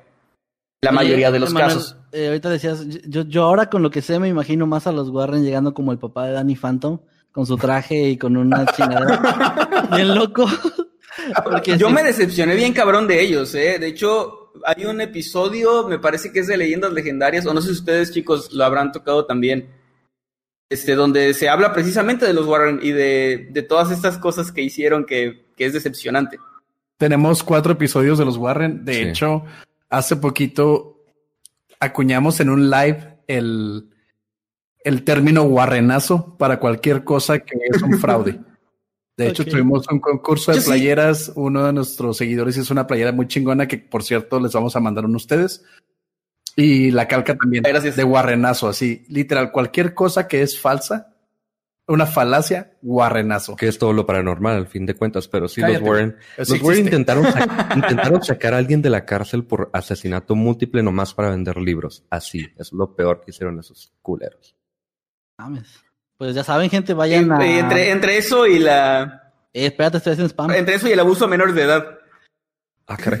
Ah, el spam, conjuro son puras mentiras? oh, sí, totalmente. El conjuro y el conjuro dos, los dos. Jimmy rompiendo su póster de los Warren. de hecho, hablamos de, hablamos del el caso real de Anabel, del Conjuro 1, el Conjuro 2 y de Amityville. En el de Amityville es cuando intentan liberar a alguien de la cárcel. Pues ya saben, gente, vayan al canal de Señales Podcast para que puedan ver de esos. Pero por favor, vayan en buena La onda. porque saga, si la son- saga si son del fan de los- Warrenazo. Si son fan de los Warren, no vayan a insultar nada más, ¿eh? Tampoco se vale. Vayan Ya. con- va- así como exige mucha gente mente abierta para ciertos temas, también tengan mente abierta para cuando les digan que en lo que ustedes creen a lo mejor, o sea, no, no en lo que creen, sino en las personas en las que confiaron, puede que a lo mejor se hayan aprovechado de alguna, de alguna Una manera, ¿no? cosilla. Este, también. No aplica para Una- Una religiosos. cosilla así, poquito. bueno, es que eh, es un poco irónico a veces que la gente pide mucha mente abierta, pero cuando les muestras algunas, algunos eh, indicios de ciertas cosas también cierran completamente a, a eso. Pero eh, bueno, continuando con lo de esta línea, les decía que hay un problema que este señor notó en, país en la India y es que hay una abundancia preocupante de gente que cree demasiado en supersticiones, fantasmas, cosas paranormales, pero a un punto en el que se refleja de manera horrible en la, en la sociedad. ¿Y a qué voy con esto? A que entre el año 2001 y el año 2014, en un lapso de tan solo 13 años, en la India ocurrieron 2.290 asesinatos por motivo de cacería de brujas, de cosas paranormales, de que tal persona me está haciendo brujería, o este tiene pacto con el diablo, o no, qué sé yo. O sea, 2.290 personas fueron asesinadas solamente por superstición o por, sí, porque creían que estaban haciendo cosas debidas paranormales, ¿no? De estos datos tan fríos, también saca otro dato un poco, un poco peor, creo que es que tan solo en el año 2016, en un solo año, en un estado de la India que se llama Sharkhand, creo que así se pronuncia, 27 mujeres en ese año fueron linchadas a ser acusadas de brujería. Es algo que, que la India está sufriendo actualmente, son cosas que de repente escuchamos y pensamos que eso se acabó, no sé, en, en 1600, ¿no? 1700, pero son cosas que siguen pasando y no estamos tan lejos de eso. Aquí en México, a lo mejor no con personas, pero yo fácil el año pasado sí me enteré de 10 casos de personas matando lechuzas, matando gatos, maltratando animales porque supuestamente son brujas, ¿no? No sé si han oído ustedes casos al respecto, pero sí es algo preocupante también aquí. Güey, pues yo, eh, mi abuelita, no voy a decir cuál de mis abuelitas, pero una de mis abuelitas sí es así muy creyente de eso y muy paranoica. Y ella es de esa gente que tiende a, tiene una vecina o alguien que de repente no le cae bien por alguna razón y empieza a inventar que no, es bruja y si le empieza a ir mal en la vida porque se la pasa pidiendo préstamos a lo pendejo eh, y le va mal económicamente, dice que no, son las brujas, son brujas, son las brujas, y la bruja de mi vecina y, y luego ella luego hace cosas de que va con unas brujas buenas porque según ella hay brujas buenas y brujas malas y, y les echa cosas a, la- a las casas de las vecinas y todo así como de no. o sea, la, la, la que hace brujería termina bueno, Sí, sí, sí. Y la verdad sí, qué pena, qué pena, pero sí, en mi, o sea, yo tengo una persona cercana que es ella que cree mucho en eso y que a cualquier persona que no le caiga bien, mujer, porque aparte es machista, las mujeres son las malas y siempre son brujas. Todas sus vecinas son brujas, según ella. Entonces ahí está. Oh, no. He sido muy feliz en Salem, ¿no? Sí, no, mi abuelita había sido de esas que queman hacia las brujas. Muérete, maldita. Sí o no, güey.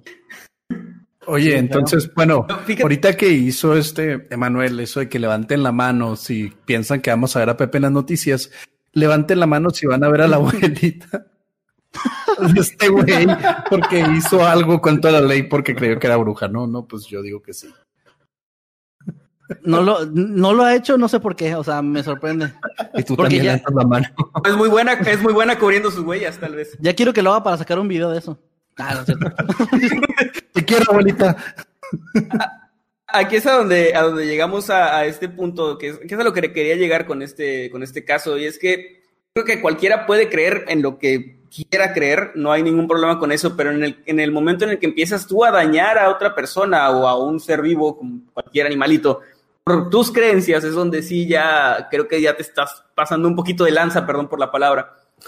Pero es- creo que ahí es ya como ese punto donde puedes creer en fantasmas, brujas, demonios, lo que, lo que tú quieras, pero no puedes ir a matar a un gato, a matar a una lechuza o a una persona solamente porque sospechas que está teniendo algún tipo de actividad demoníaca diabólica, ¿no?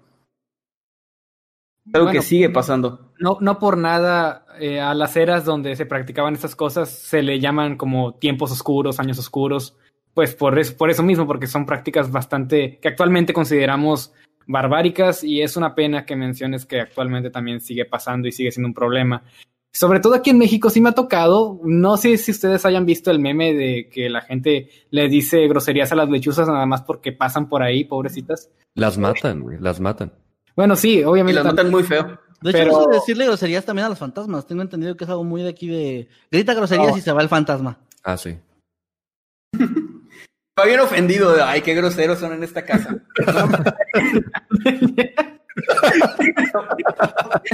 volviendo, volviendo a lo de las. Se pasan de lanza en esta casa. El, el típico. Sí, se pasan- seas grosero, güey. Dijeron que me fuera la goma. Ay, no. Volviendo a lo de las lechuzas, lo malo es que no solo las matan, sino que sí las torturan por un buen rato y, y muy feo antes de, de que finalmente mueran. Pues son animalitos que nada que ver, les, les- vale madres. A ese animalito le vale madre si te está yendo mal o bien en el amor, o si, te- si tienes trabajo o no tienes trabajo. No, nada que ver, ¿no? Sí. Bueno, ya pues finalizo mi nota con este, con estos datos ya un poco más realistas y más aterradores, creo yo, que cualquier demonio fantasma. Pues gente muriéndose por este tipo de creencias. Y esta línea de alguna manera, pues trata de ayudar las crisis de las personas que creen estar viendo o viviendo algo paranormal y al mismo tiempo tratan de alguna manera de disminuir estas cifras, de, de hacer entrar en razón tal vez a unas cuantas personas. Y pues si de las miles que creen en, en esto y que dañan a otras personas, una o dos entran en razón, pues ya es un logro, creo yo.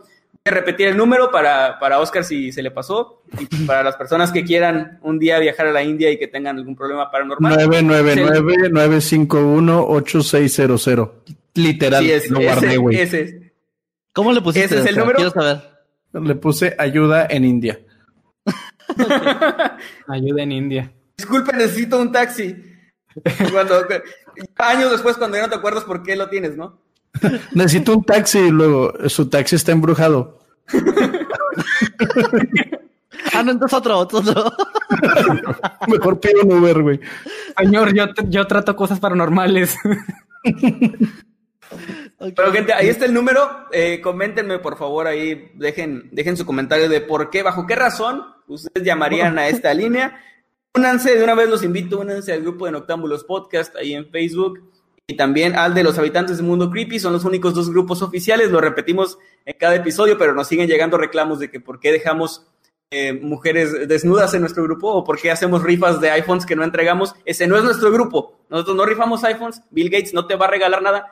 Y esa morra, no, y tampoco hay este, maduras calientes en tu zona. Así que, por favor, Eh, únanse solo a ¿qué? nuestros dos grupos. Creo que me voy a salir del grupo, güey. Neta, me salgo del grupo. me la pasaba mucho en ese grupo porque, pues, Kevin y Emanuel me decían dónde conseguir Viagra barato, güey.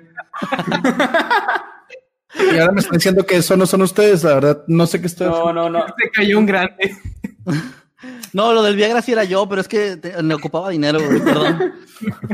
No, no era Viagra de verdad. Pero únanse, únanse a los grupos, por favor. Muchas gracias a los que están comentando y enviando sus superchats. Oigan, también, Y vamos- eh, chicos, ustedes también, por favor, díganos cuál es el grupo que tienen ustedes, porque también ahí tienen un grupo de Facebook. Eh, Claro.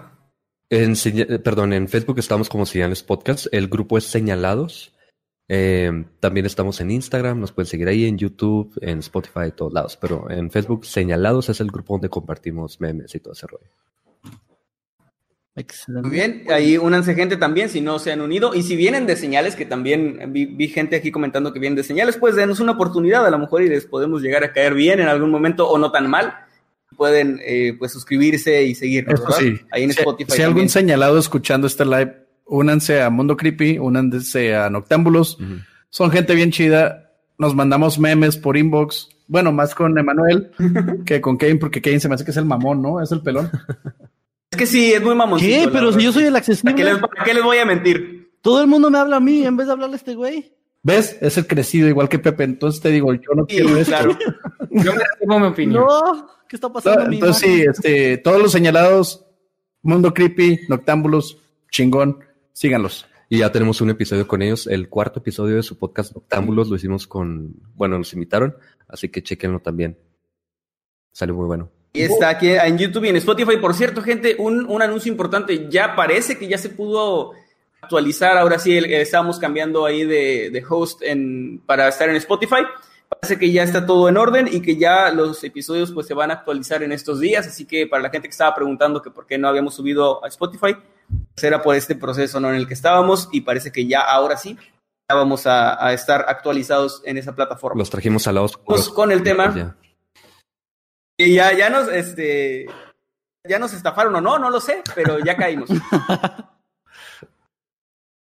Señor Jimmy, su tema, por favor. Ok, bueno, vamos a comenzar con una pregunta. Pa- es para ustedes, así que espero que contesten. No estudié. no tienes que hacerlo. ¿Qué es lo más extraño que han comido? Híjole. Ay, Pues Kevin, Se no, aceptan no voy a decir ese chiste. Incluso si es inapropiado, se aceptan. Híjole. Lo más Eh, extraño que a ver, así como, como, no, no, no, o sea, ni- comer, ni de- comer, ni o de- sea, tienes que tragarlo Fíjate. o te pusiste en la boca. fíjate, así como, así como ven a Kevin, así como ven a Kevin, no es lo más raro que me he comido, ¿eh?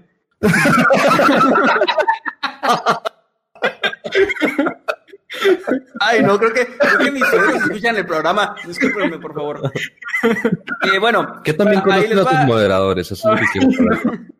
Creo que necesitamos moderadores para, para el video, video del Para podcast. nosotros.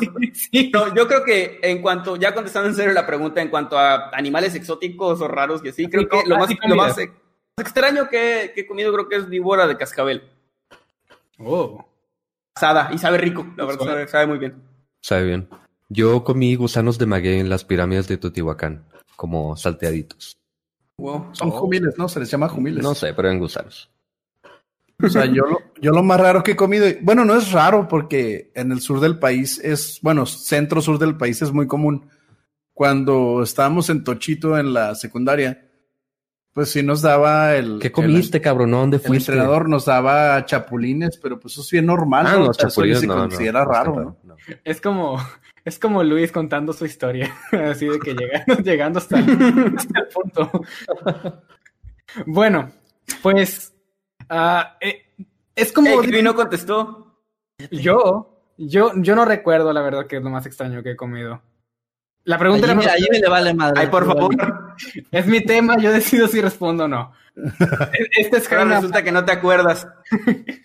Ok. Eh, En el mundo hay, hay comidas que para nosotros son muy extrañas y para, para las personas en dichas partes del mundo es cualquier cosa, ¿no? Hemos visto muchos casos y ejemplos de eso. Pero ahí estamos a punto de entrar en la historia de un hombre cuya dieta es tan inusual que estoy seguro que no la encontramos en ningún lugar del mundo. Y vamos a hablar de el hombre con el récord Guinness de la dieta más extraña.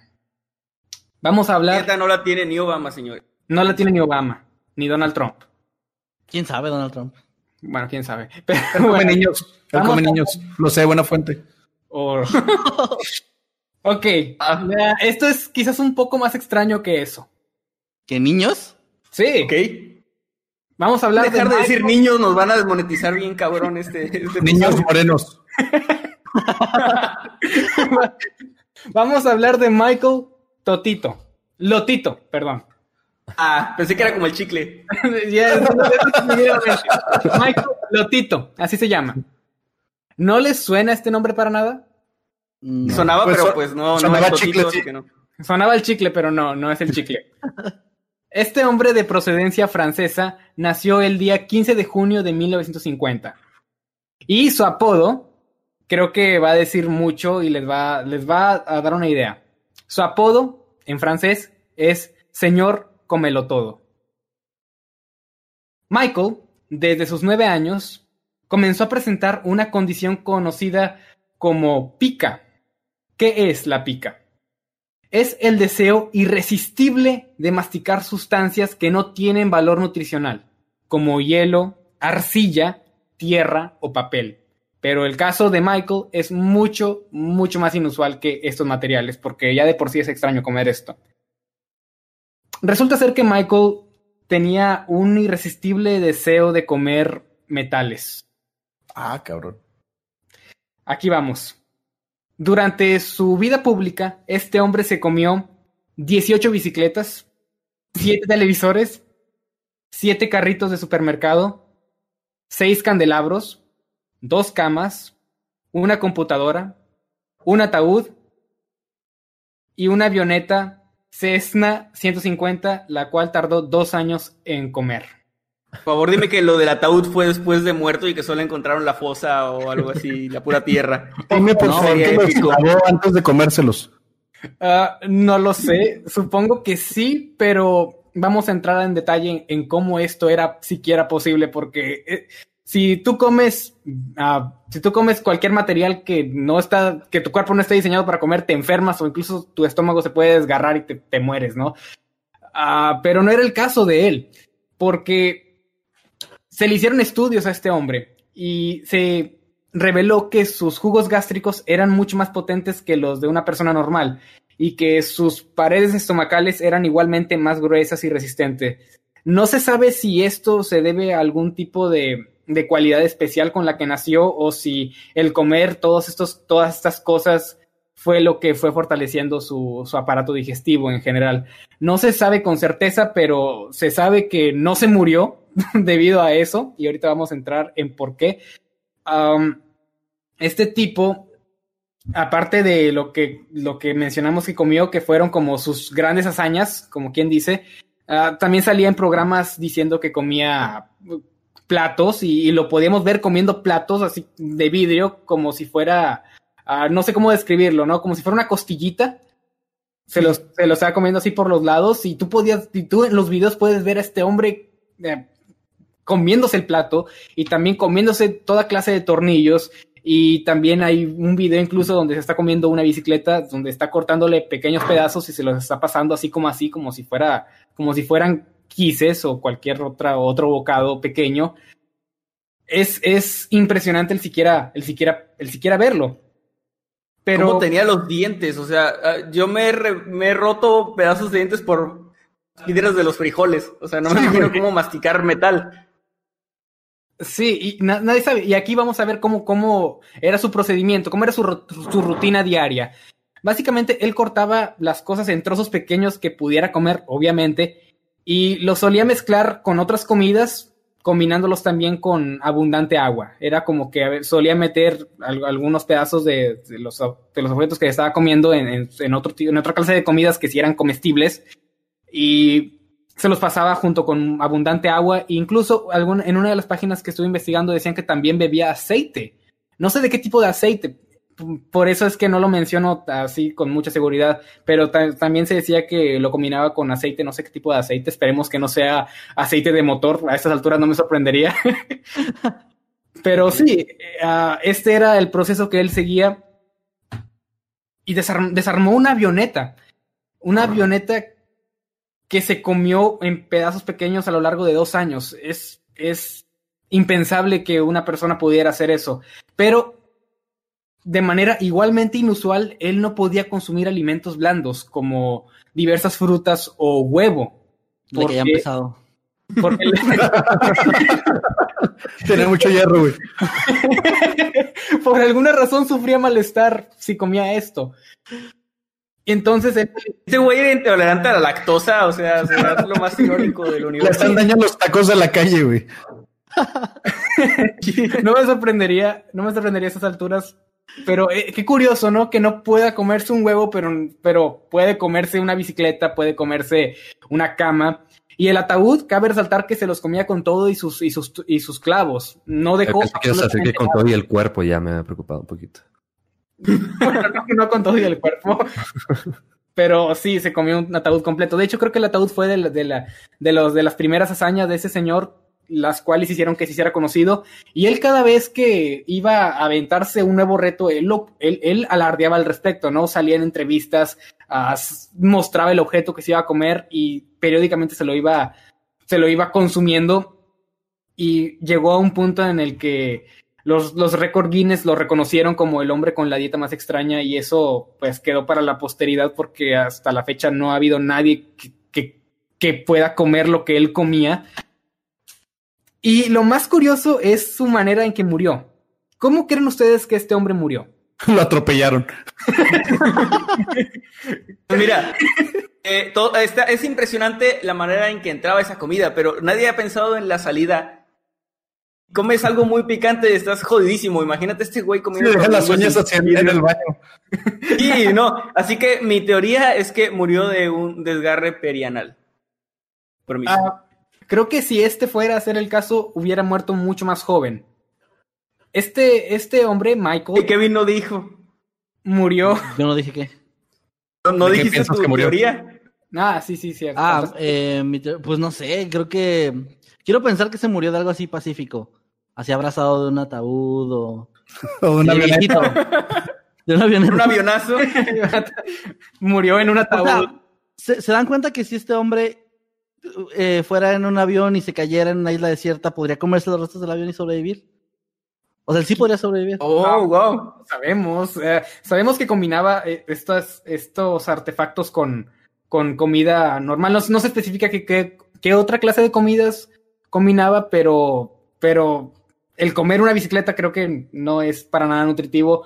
Sin embargo, de alguna manera su cuerpo lo lograba digerir y e- es, es aquí a donde voy con lo que decía Emanuel, de que probablemente no tenía problemas ah, grandes para ir al baño, supongo, porque nunca- Estamos hablando de que hacía un pedazo de popó de metal quién sabe, con Pues sí, ¿no? vidrios. con vidrios porque O sea, tenía platos. ¿qué color sería eso, no? O sea, ¿qué, ¿cómo es? El color de Óxido. no sé, güey. Eh, Sería Mira. chido que fuera cromo, así como cromadito. Mira, tengo, tengo mucho tiempo conociendo a Pepe y me gustaría saber de qué piensa que se murió porque él tiene algo muy retorcido en la cabeza. No, no sé, yo pienso que va a ser bien irónico, así como se ahogó con un hueso de alguna costilla. Ah, con un hueso en vez de un pedazo de metal. Sí. Se comió una fresa y le dio alergia y se murió.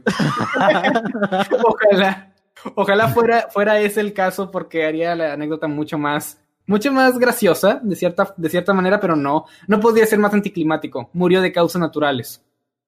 No mames. O Neta. sea, como. ¿Se murió de O viejo? sea, nada que ver con su dieta. O sea, que yo.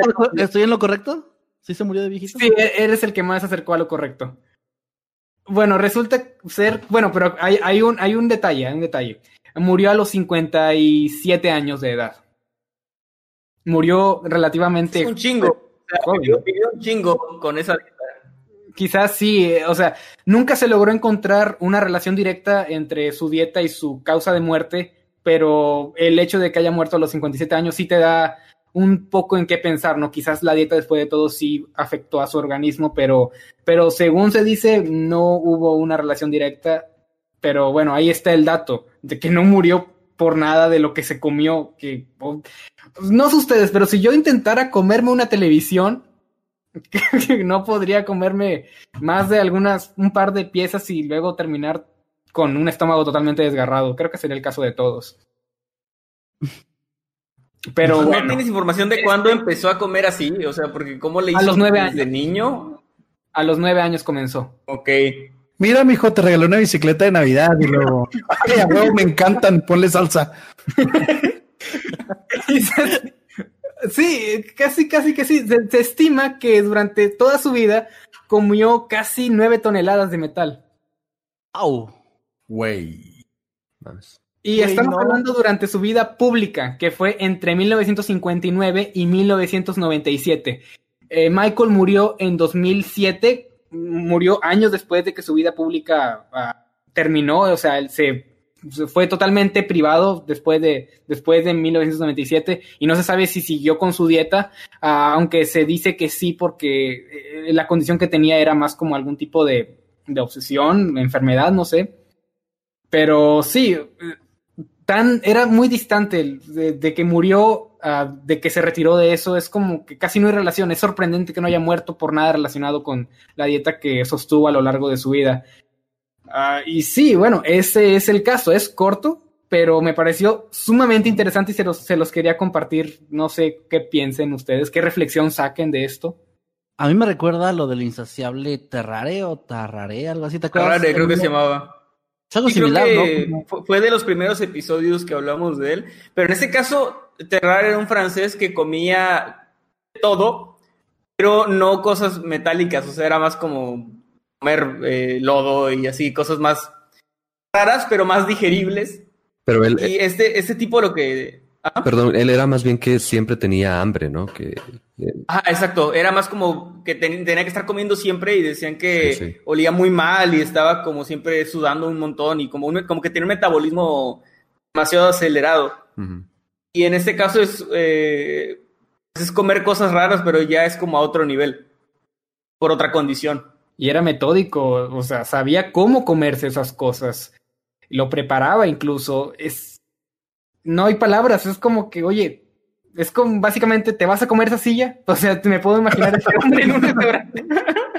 Viendo a, a ot- a otro cliente comiendo, comiendo y ve que deja el plato a, a medio terminar.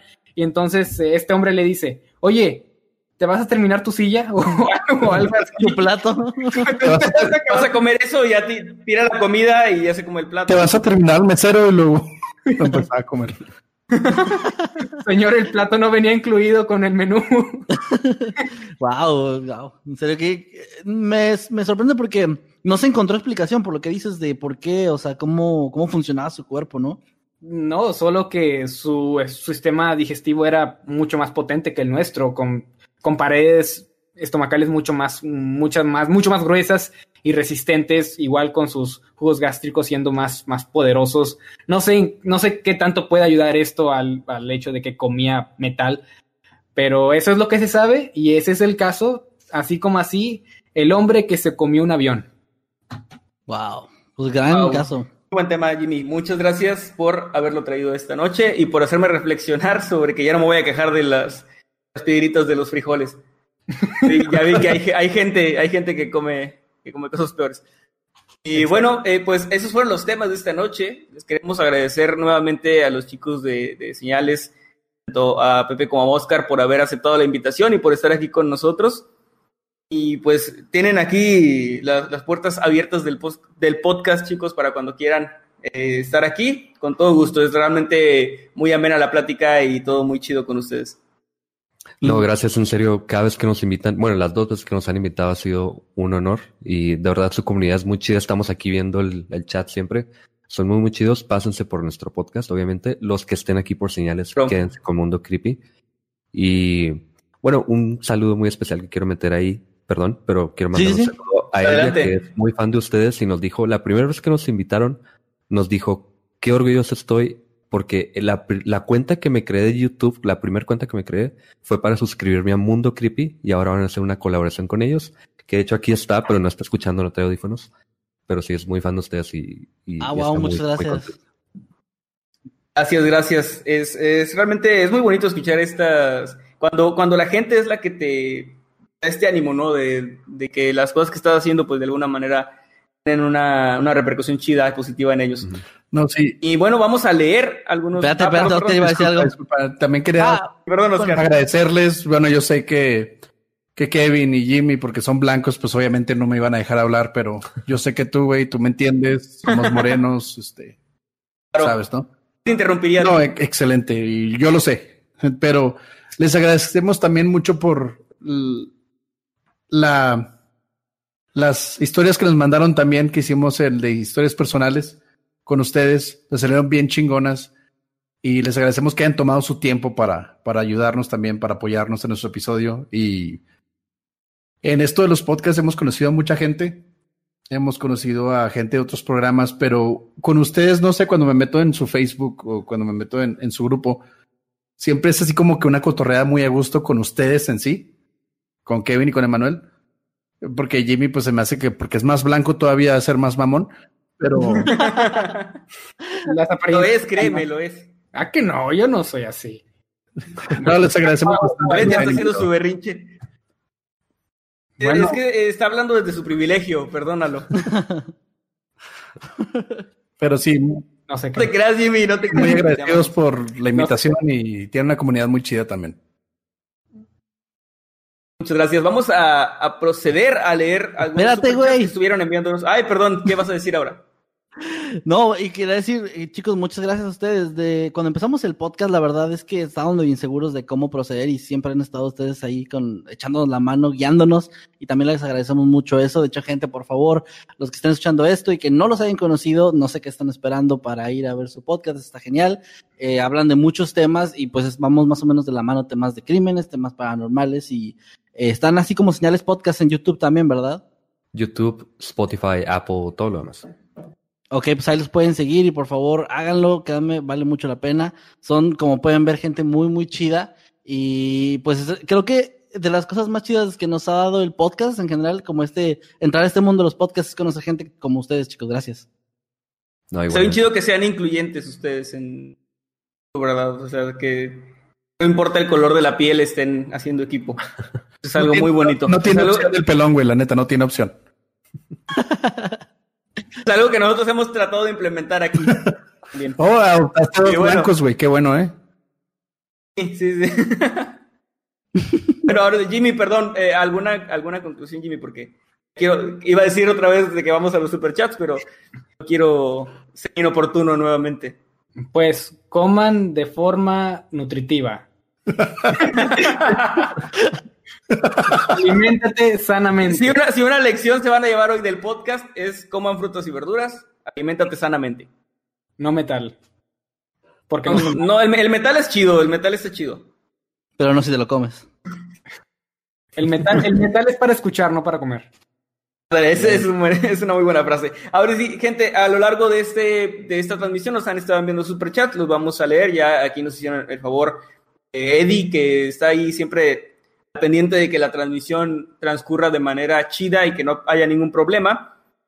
Se encargó él y también Crickstar de ayudarnos con los superchats. Y aquí el primero que nos llegó es de Mike UGP, 50 pesitos, muchas gracias. Y dice: Viene por señales, saludos, buen podcast. Muchas ah, gracias, Ojalá, ojalá te quedes y nos des la oportunidad. Ok, aquí hay alguien con el nombre de Kevin Eduardo García. Creo que es la misma persona la vez pasada. Ya había estado la vez pasada. Es que no sé si fue uno de los que no estuviste tú, pero había llegado. Que sí me acuerdo. Mi tocayo, tocayo, tocayo. Nada más creo que el último apellido es diferente. Pero bueno, nos mandó 50 pesitos y dice, por fin los veo en vivo otra vez. Normalmente no puedo. Muchos saludos a todos, chicos, y pues aprovecho para mandarle saludos a mi tío Rigo Cogesirenas. Así dice. Rigo Cogesirenas, así dice. Y saludos a, su, a tu tío. es medio zoofílico. Saludos a su tío y a sus sirenas también, ¿verdad? Eh, saludos a Lalo Landa, quien manda un super chat, nos manda 10 pesitos. No nos dice nada, pero igual muchas gracias por tu apoyo. Muy bien. Muchas gracias también a Regina Minjares Tajeda. Es Minjares con N nos, nos, manda 150 pesitos, muchas gracias, Y no nos dice nada tampoco, pero pues se agradece totalmente su aportación. Muchas gracias. Aquí también Flor H. Novak nos manda 20 pesitos y dice, para un refresquito, gracias por el capítulo, los amo. Muchas gracias, Flor, también te amamos. Ok, uh, tenemos un super chat de, de, de Crickstar. Uh, nos manda 50 pesitos uh, y, nos dice, y, nos dice, la, los cazafantasmas de la India llegan bailando al estilo Bollywood. Haz de cuenta. Ah, estará bien chido. De que te lleguen a ayudar así. Son 15 minutos de baile en lo que ya te poseyeron, te aventaron, te a bailar. Pero el baile estuvo chido. pero, pero morirás viendo la mejor coreografía de, tu vida. Sam Walker, un saludo a Sam Walker que siempre está aquí al pendiente. Nos manda eh, dos dólares, muchas gracias. Y dice: eh, uno, uno de los moderadores fue de Venezuela, es cierto, pero él estuvo muy poquito tiempo porque luego desapareció, luego desapareció misteriosamente. Queremos pensar que logró escapar de Venezuela. es nuestra teoría. Eh, también Sam Walker nos manda otro superchat de dos dólares que dice, ya valió, ya valió, ya valieron más las películas, hashtag guarrenazo. Eso, el, el hashtag que hicimos en ese live. Pues aquí está haciendo presente otra vez. Gracias, Sam. Alexa BC nos manda 20 pesitos y nos dice, feliz de verlos juntos. Oscar Di Patas, salúdenme. Patas. Yo la aviento, yo la aviento, no digo nada al respecto. Ahí está, cumpliendo sueños. Aquí se cumplen sueños, señores. Aquí se, se, fabrican sueños. Muchas gracias. Andrea García nos da 50 pesitos y dice, Oscar di patas también. Patas. Mi di caca. ¿Por qué caca? Es una larga Pues historia. cada quien sus fetiches, es- Pepe. esa- esa Cada mi- quien sus fetiches. Aquí. O- Ahora resulta que no respeta los fetiches de los demás. No, dice, pedía que Oscar dijera patas, que Jimmy dijera caca, y dice, qué joya verlos juntos. Llamaría al número eh, si veo, si me, si veo al mismo Oscar, como, como a ver, me veo a mí, a mí mismo, perdón. Oscar me enseñó que cuando eso pasa, todo está mal. ah, claro, ya, ya, sí, sí. Sí. ¿Sabes que Todo es imposible. Es, bueno, todo es posible si ves, digamos, una sombra, ves un espíritu, ves un fantasma. Pero el momento en que te veas a ti mismo, sabes que eso es completamente imposible. Oye, es cierto. que mi, mi hermana tenía esa fobia, ella me lo llegó a platicar, que sí, decía que le daba mucho miedo un día llegar a la casa y que estuviera ahí ella misma. Le daba fobia pensar que ella era la, la falsa, ¿no? O sea, como que yo soy el clon, eso es lo que, lo que la aterraba. Eso está, nunca, ya me dejaste pensando. Perdón, eh, ok, hay otro superchat de Nina Chan que manda 20 pesitos y no dice nada, pero igual muchas, muchas gracias por el super. Muchas gracias.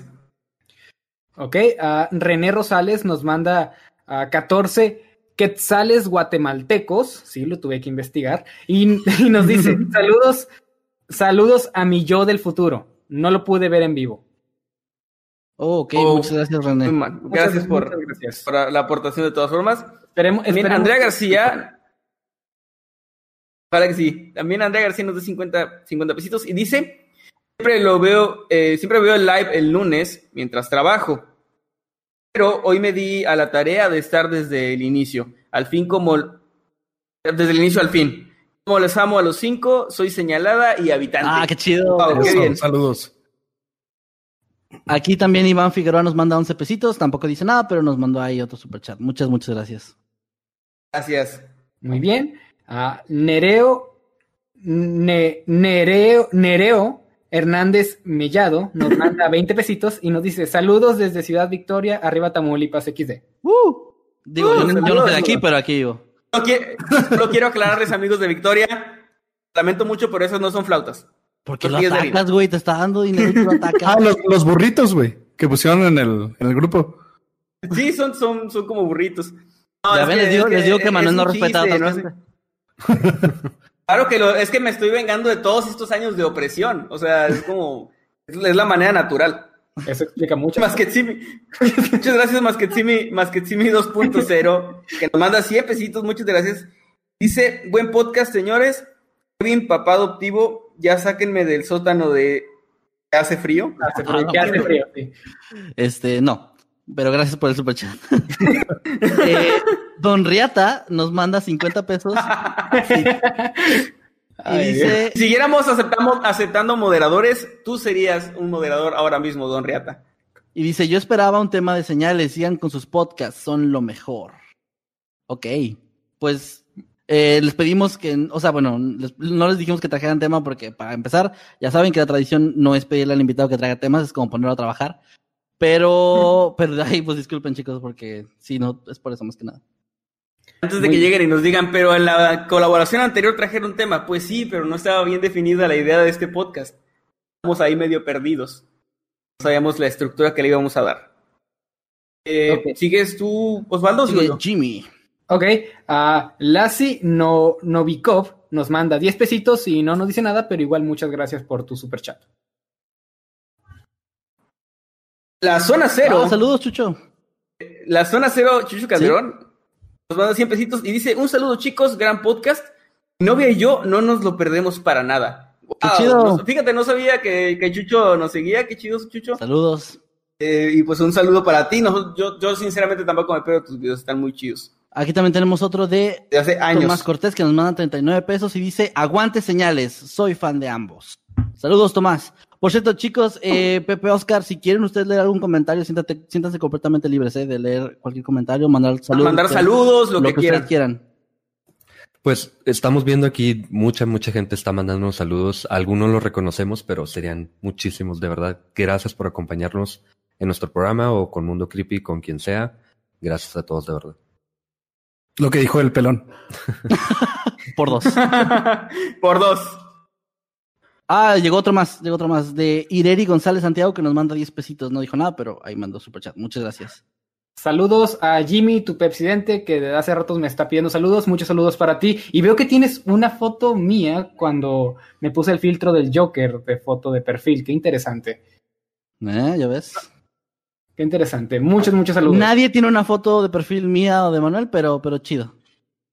No, nunca en la historia, en los siete años de, de Mundo Creepy, pero llega Jimmy y ya en un par de meses. Bueno, me, me retiro, señores, con permiso, no puedo con esto. Privilegio blanco. También hay aquí un, también aquí un comentario de El Pequeño Jaime. Los que vieron Ah, el sabrán a qué, a qué se refiere ese nombre. También pide saludos y dice que soy tu, soy tu gemelo malvado. Bueno, gemela, jeje. Bueno, muchos saludos para ti. Y qué curioso, ¿no? Que alguien ya se hizo, ya se hizo el perfil con, con, con el pequeño Jaime. Creo que voy a hacerlo más recurrente. Voy a trabajar en ese personaje. Hay otro superchat, otros dos superchats, de hecho, por si los quieren leer, por favor. No sé si los están viendo ahí en el chat. Si no lo leo, Ahí a ver. voy, ahí voy, ahí voy. Timmy 2.0 mandó 40 pesitos y un zorrito entregando un huesito. Un sticker de un zorrito entregando un Andrea huesito. García, Ok. Andrea este- García nos da 20 pesitos, muchas gracias. Y dice: Esto es para Jimmy exclusivamente. Ah, Ah, porque nos lo repartimos siempre en pi- iguales. piensan que Jimmy se lleva los superchats, pues no. Jejeje. un giro en la trama. No digo, sí, sí, este, sí, sí es para Yo- Jimmy. yo- yo este, estoy sigan- encadenado aquí sigan en un. Me tienen aquí encerrado en, en un sótano editando los videos y cada vez que Eddie. cada vez que me equivoco en algún tipo de Jimmy. video, me, saca me dan 10 latigazos, así que ayuda. Ah, Oigan, a- a- Jimmy. ¿Qué Andrea cosas se te volvió ocurren? a mandar otro superchat con, de 20 pesitos que dice, esto es exclusivamente para Kevin y un corazón. Muchas gracias. Ese sí me lo voy Ay, a ver, Y ya, Oscar, y ya con eso cerramos, ya con eso cerramos antes de que manden el de Manuel. Oscar, dime si eso no es discriminación. o sea, Es bastante discriminación, güey, la verdad. ¿Por qué? Hay que hacer un podcast, hay que hacer un podcast que se llame, este, no sé, Privilegio Moreno o algo así. Tú y yo hablemos de todas Pero- injusticias. Pero los dos llegarían tarde y sin prepararse, así que no funcionaría. Y aún así, y aún así seríamos top nacional. Mejor, si seríamos lo, lo mejor de lo mejor, así sin prepararnos. Invitamos a la Luli Cerrarás, güey. A la Iztaparrasta de mi barrio tu cocina, güey. Y esa, estaría súper chingón. Pues Bueno, ahí está. Buena suerte Es- con eso. Suerte con la revolución, chicos. Malditos Vaya, blancos. eh, Ah, Pues bueno, creo que vamos con eso cerrando ya. No sé si... ¿Emanuel? Eh, sí, pues sería. Va, llegó un, un superchat de Masquet. Sí me dice. Jimmy y yo encerrados en el sótano, confirmo. no hay Ya que no quedarnos callados, tenemos que alzar la voz y decir las condiciones en las que nos hay otro, hay Ay, otro ahí para ti, Kevin.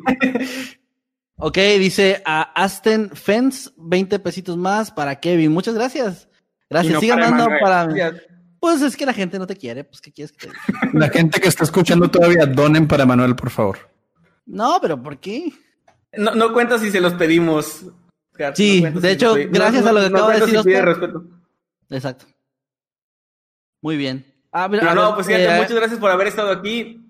¿Ah? Voy a leer otro más. Dice Tomás Cortés dice, ayer episodio de señales y hoy este crossover mientras juego The Last of Us 2. Es su fin de semana perfecto. Un buen Saludos. No, dijo perfecto yo. Bien, ahora sí, señores, señoras, señores, nos, nos vemos la próxima semana. Muchas gracias por haber estado aquí. Ojalá que les haya gustado. Eh, les recordamos, sigan a Señales Podcast, están en, en YouTube, están en Spotify también. Eh, chicos, sus redes sociales personales también, que no las han dicho. En Instagram yo estoy como pepe.perez.s. A mí me pueden buscar como Excárzaga, X Cárzaga con Z. Es literal mi apellido, Escárzaga, pero quitas ES y le pones una X. Qué original, Madre, eso lo saqué en la secundaria. este, pero sí, ese es mi, Cuando mi. Instagram, Excárzaga. Sí, Me pueden encontrar en Facebook como Oscar Escárzaga. Y también, por favor, únanse a Señales Podcast en Instagram. También tenemos Twitter. Casi no lo usamos, pero ya estamos dándole un poco más de movimiento. Nos pueden agregar ahí. Y no olviden las redes sociales de Cajón, lo que es YouTube, Facebook, Spotify. Gracias Excelente. por escucharnos, ¿no? Muy bien, además que Simi 2.0 nos manda 50 pesitos y dice el nuevo podcast de Manuel. Ven, ya se está financiando esto, eh, eh, somos la revolución. Somos Legión, güey. Andrea García, somos Legión. Andrea García también da 20 pesitos y dice, este exclusivamente para Emanuel. Ay, muchas gracias. Fue porque te lo pidió Oscar, pero muchas gracias. Sí, pero no lo pediste tú, entonces sí vale. Bueno, sí. Ah, llegaron más, chicos. Lo que les haga sentir mejor, chicos. A ver, eh, llegó otro de Andrea García también. Me tardé en mandarlo porque no me aceptaba el pago, dice. Mandó otro superchat. Muchas gracias. Ah, ya ven. Muchas, muchas gracias. Em, también uno de Anelis San Miguel que manda 19.99. No dice que 19.99 qué, pero no importa. Muchas, muchas gracias. Eh, muchas, muchas gracias por el apoyo. Ya no manden, chicos, porque ya nos vamos a ir viendo y luego no nos eh, alcanzamos a leer. Vienen más para Kevin. Ah, ah, tus redes sociales, Kevin. Hasta Fez nos manda 100 pesitos y nos y dice para Kevin, que son Wow, muchas gracias. Ahí. Ándale, perro. y Don Riata manda Don Riata.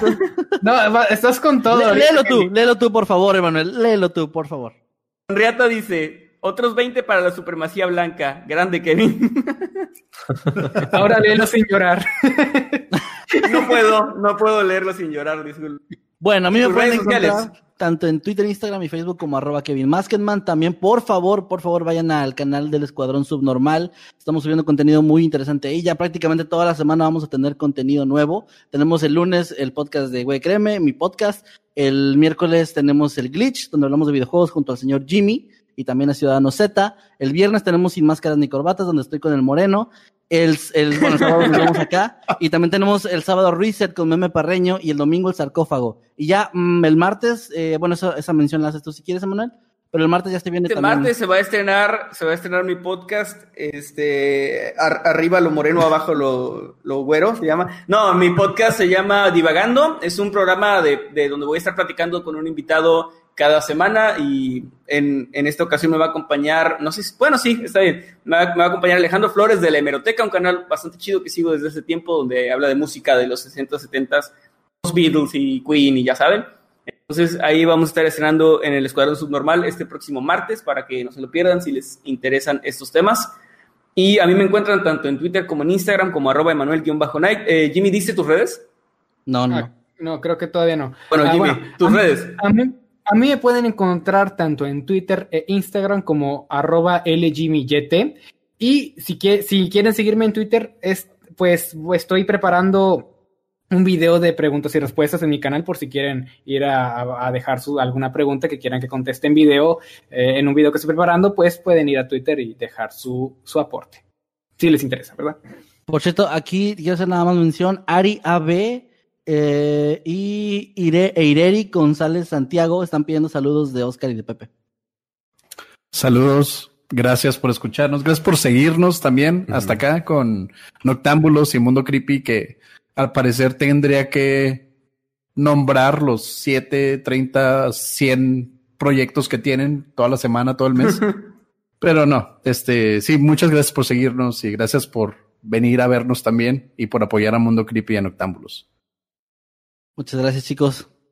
Ya saben, los sábados a las 8 es Noche de Noctámbulos, así que no se lo pierdan la próxima semana y todas las semanas. Si no llega a haber un, un noctámbulo, nosotros les avisamos, no se preocupen. Pero mientras no pase nada y todo esté bien, aquí nos vemos el próximo sábado a las 8. Sin más que decir, me despido. Nos vemos la próxima semana. Adiós. Les voy a poner un cierre antes de que se acabe este pedo. ¿Qué? Gracias por escuchar a Mundo Creepy. Noctámbulos. Uf. Vámonos ya. ¿Cuánto te debemos? Ahorita les mando la factura. Está. Cuídense. Nos vemos, Gracias. gente. Adiós. Sigan a, sigan a Eddie también, arroba Eddie Sacker. Oh, sí, sí, sí, sí. Por favor. A ver si nos fuimos.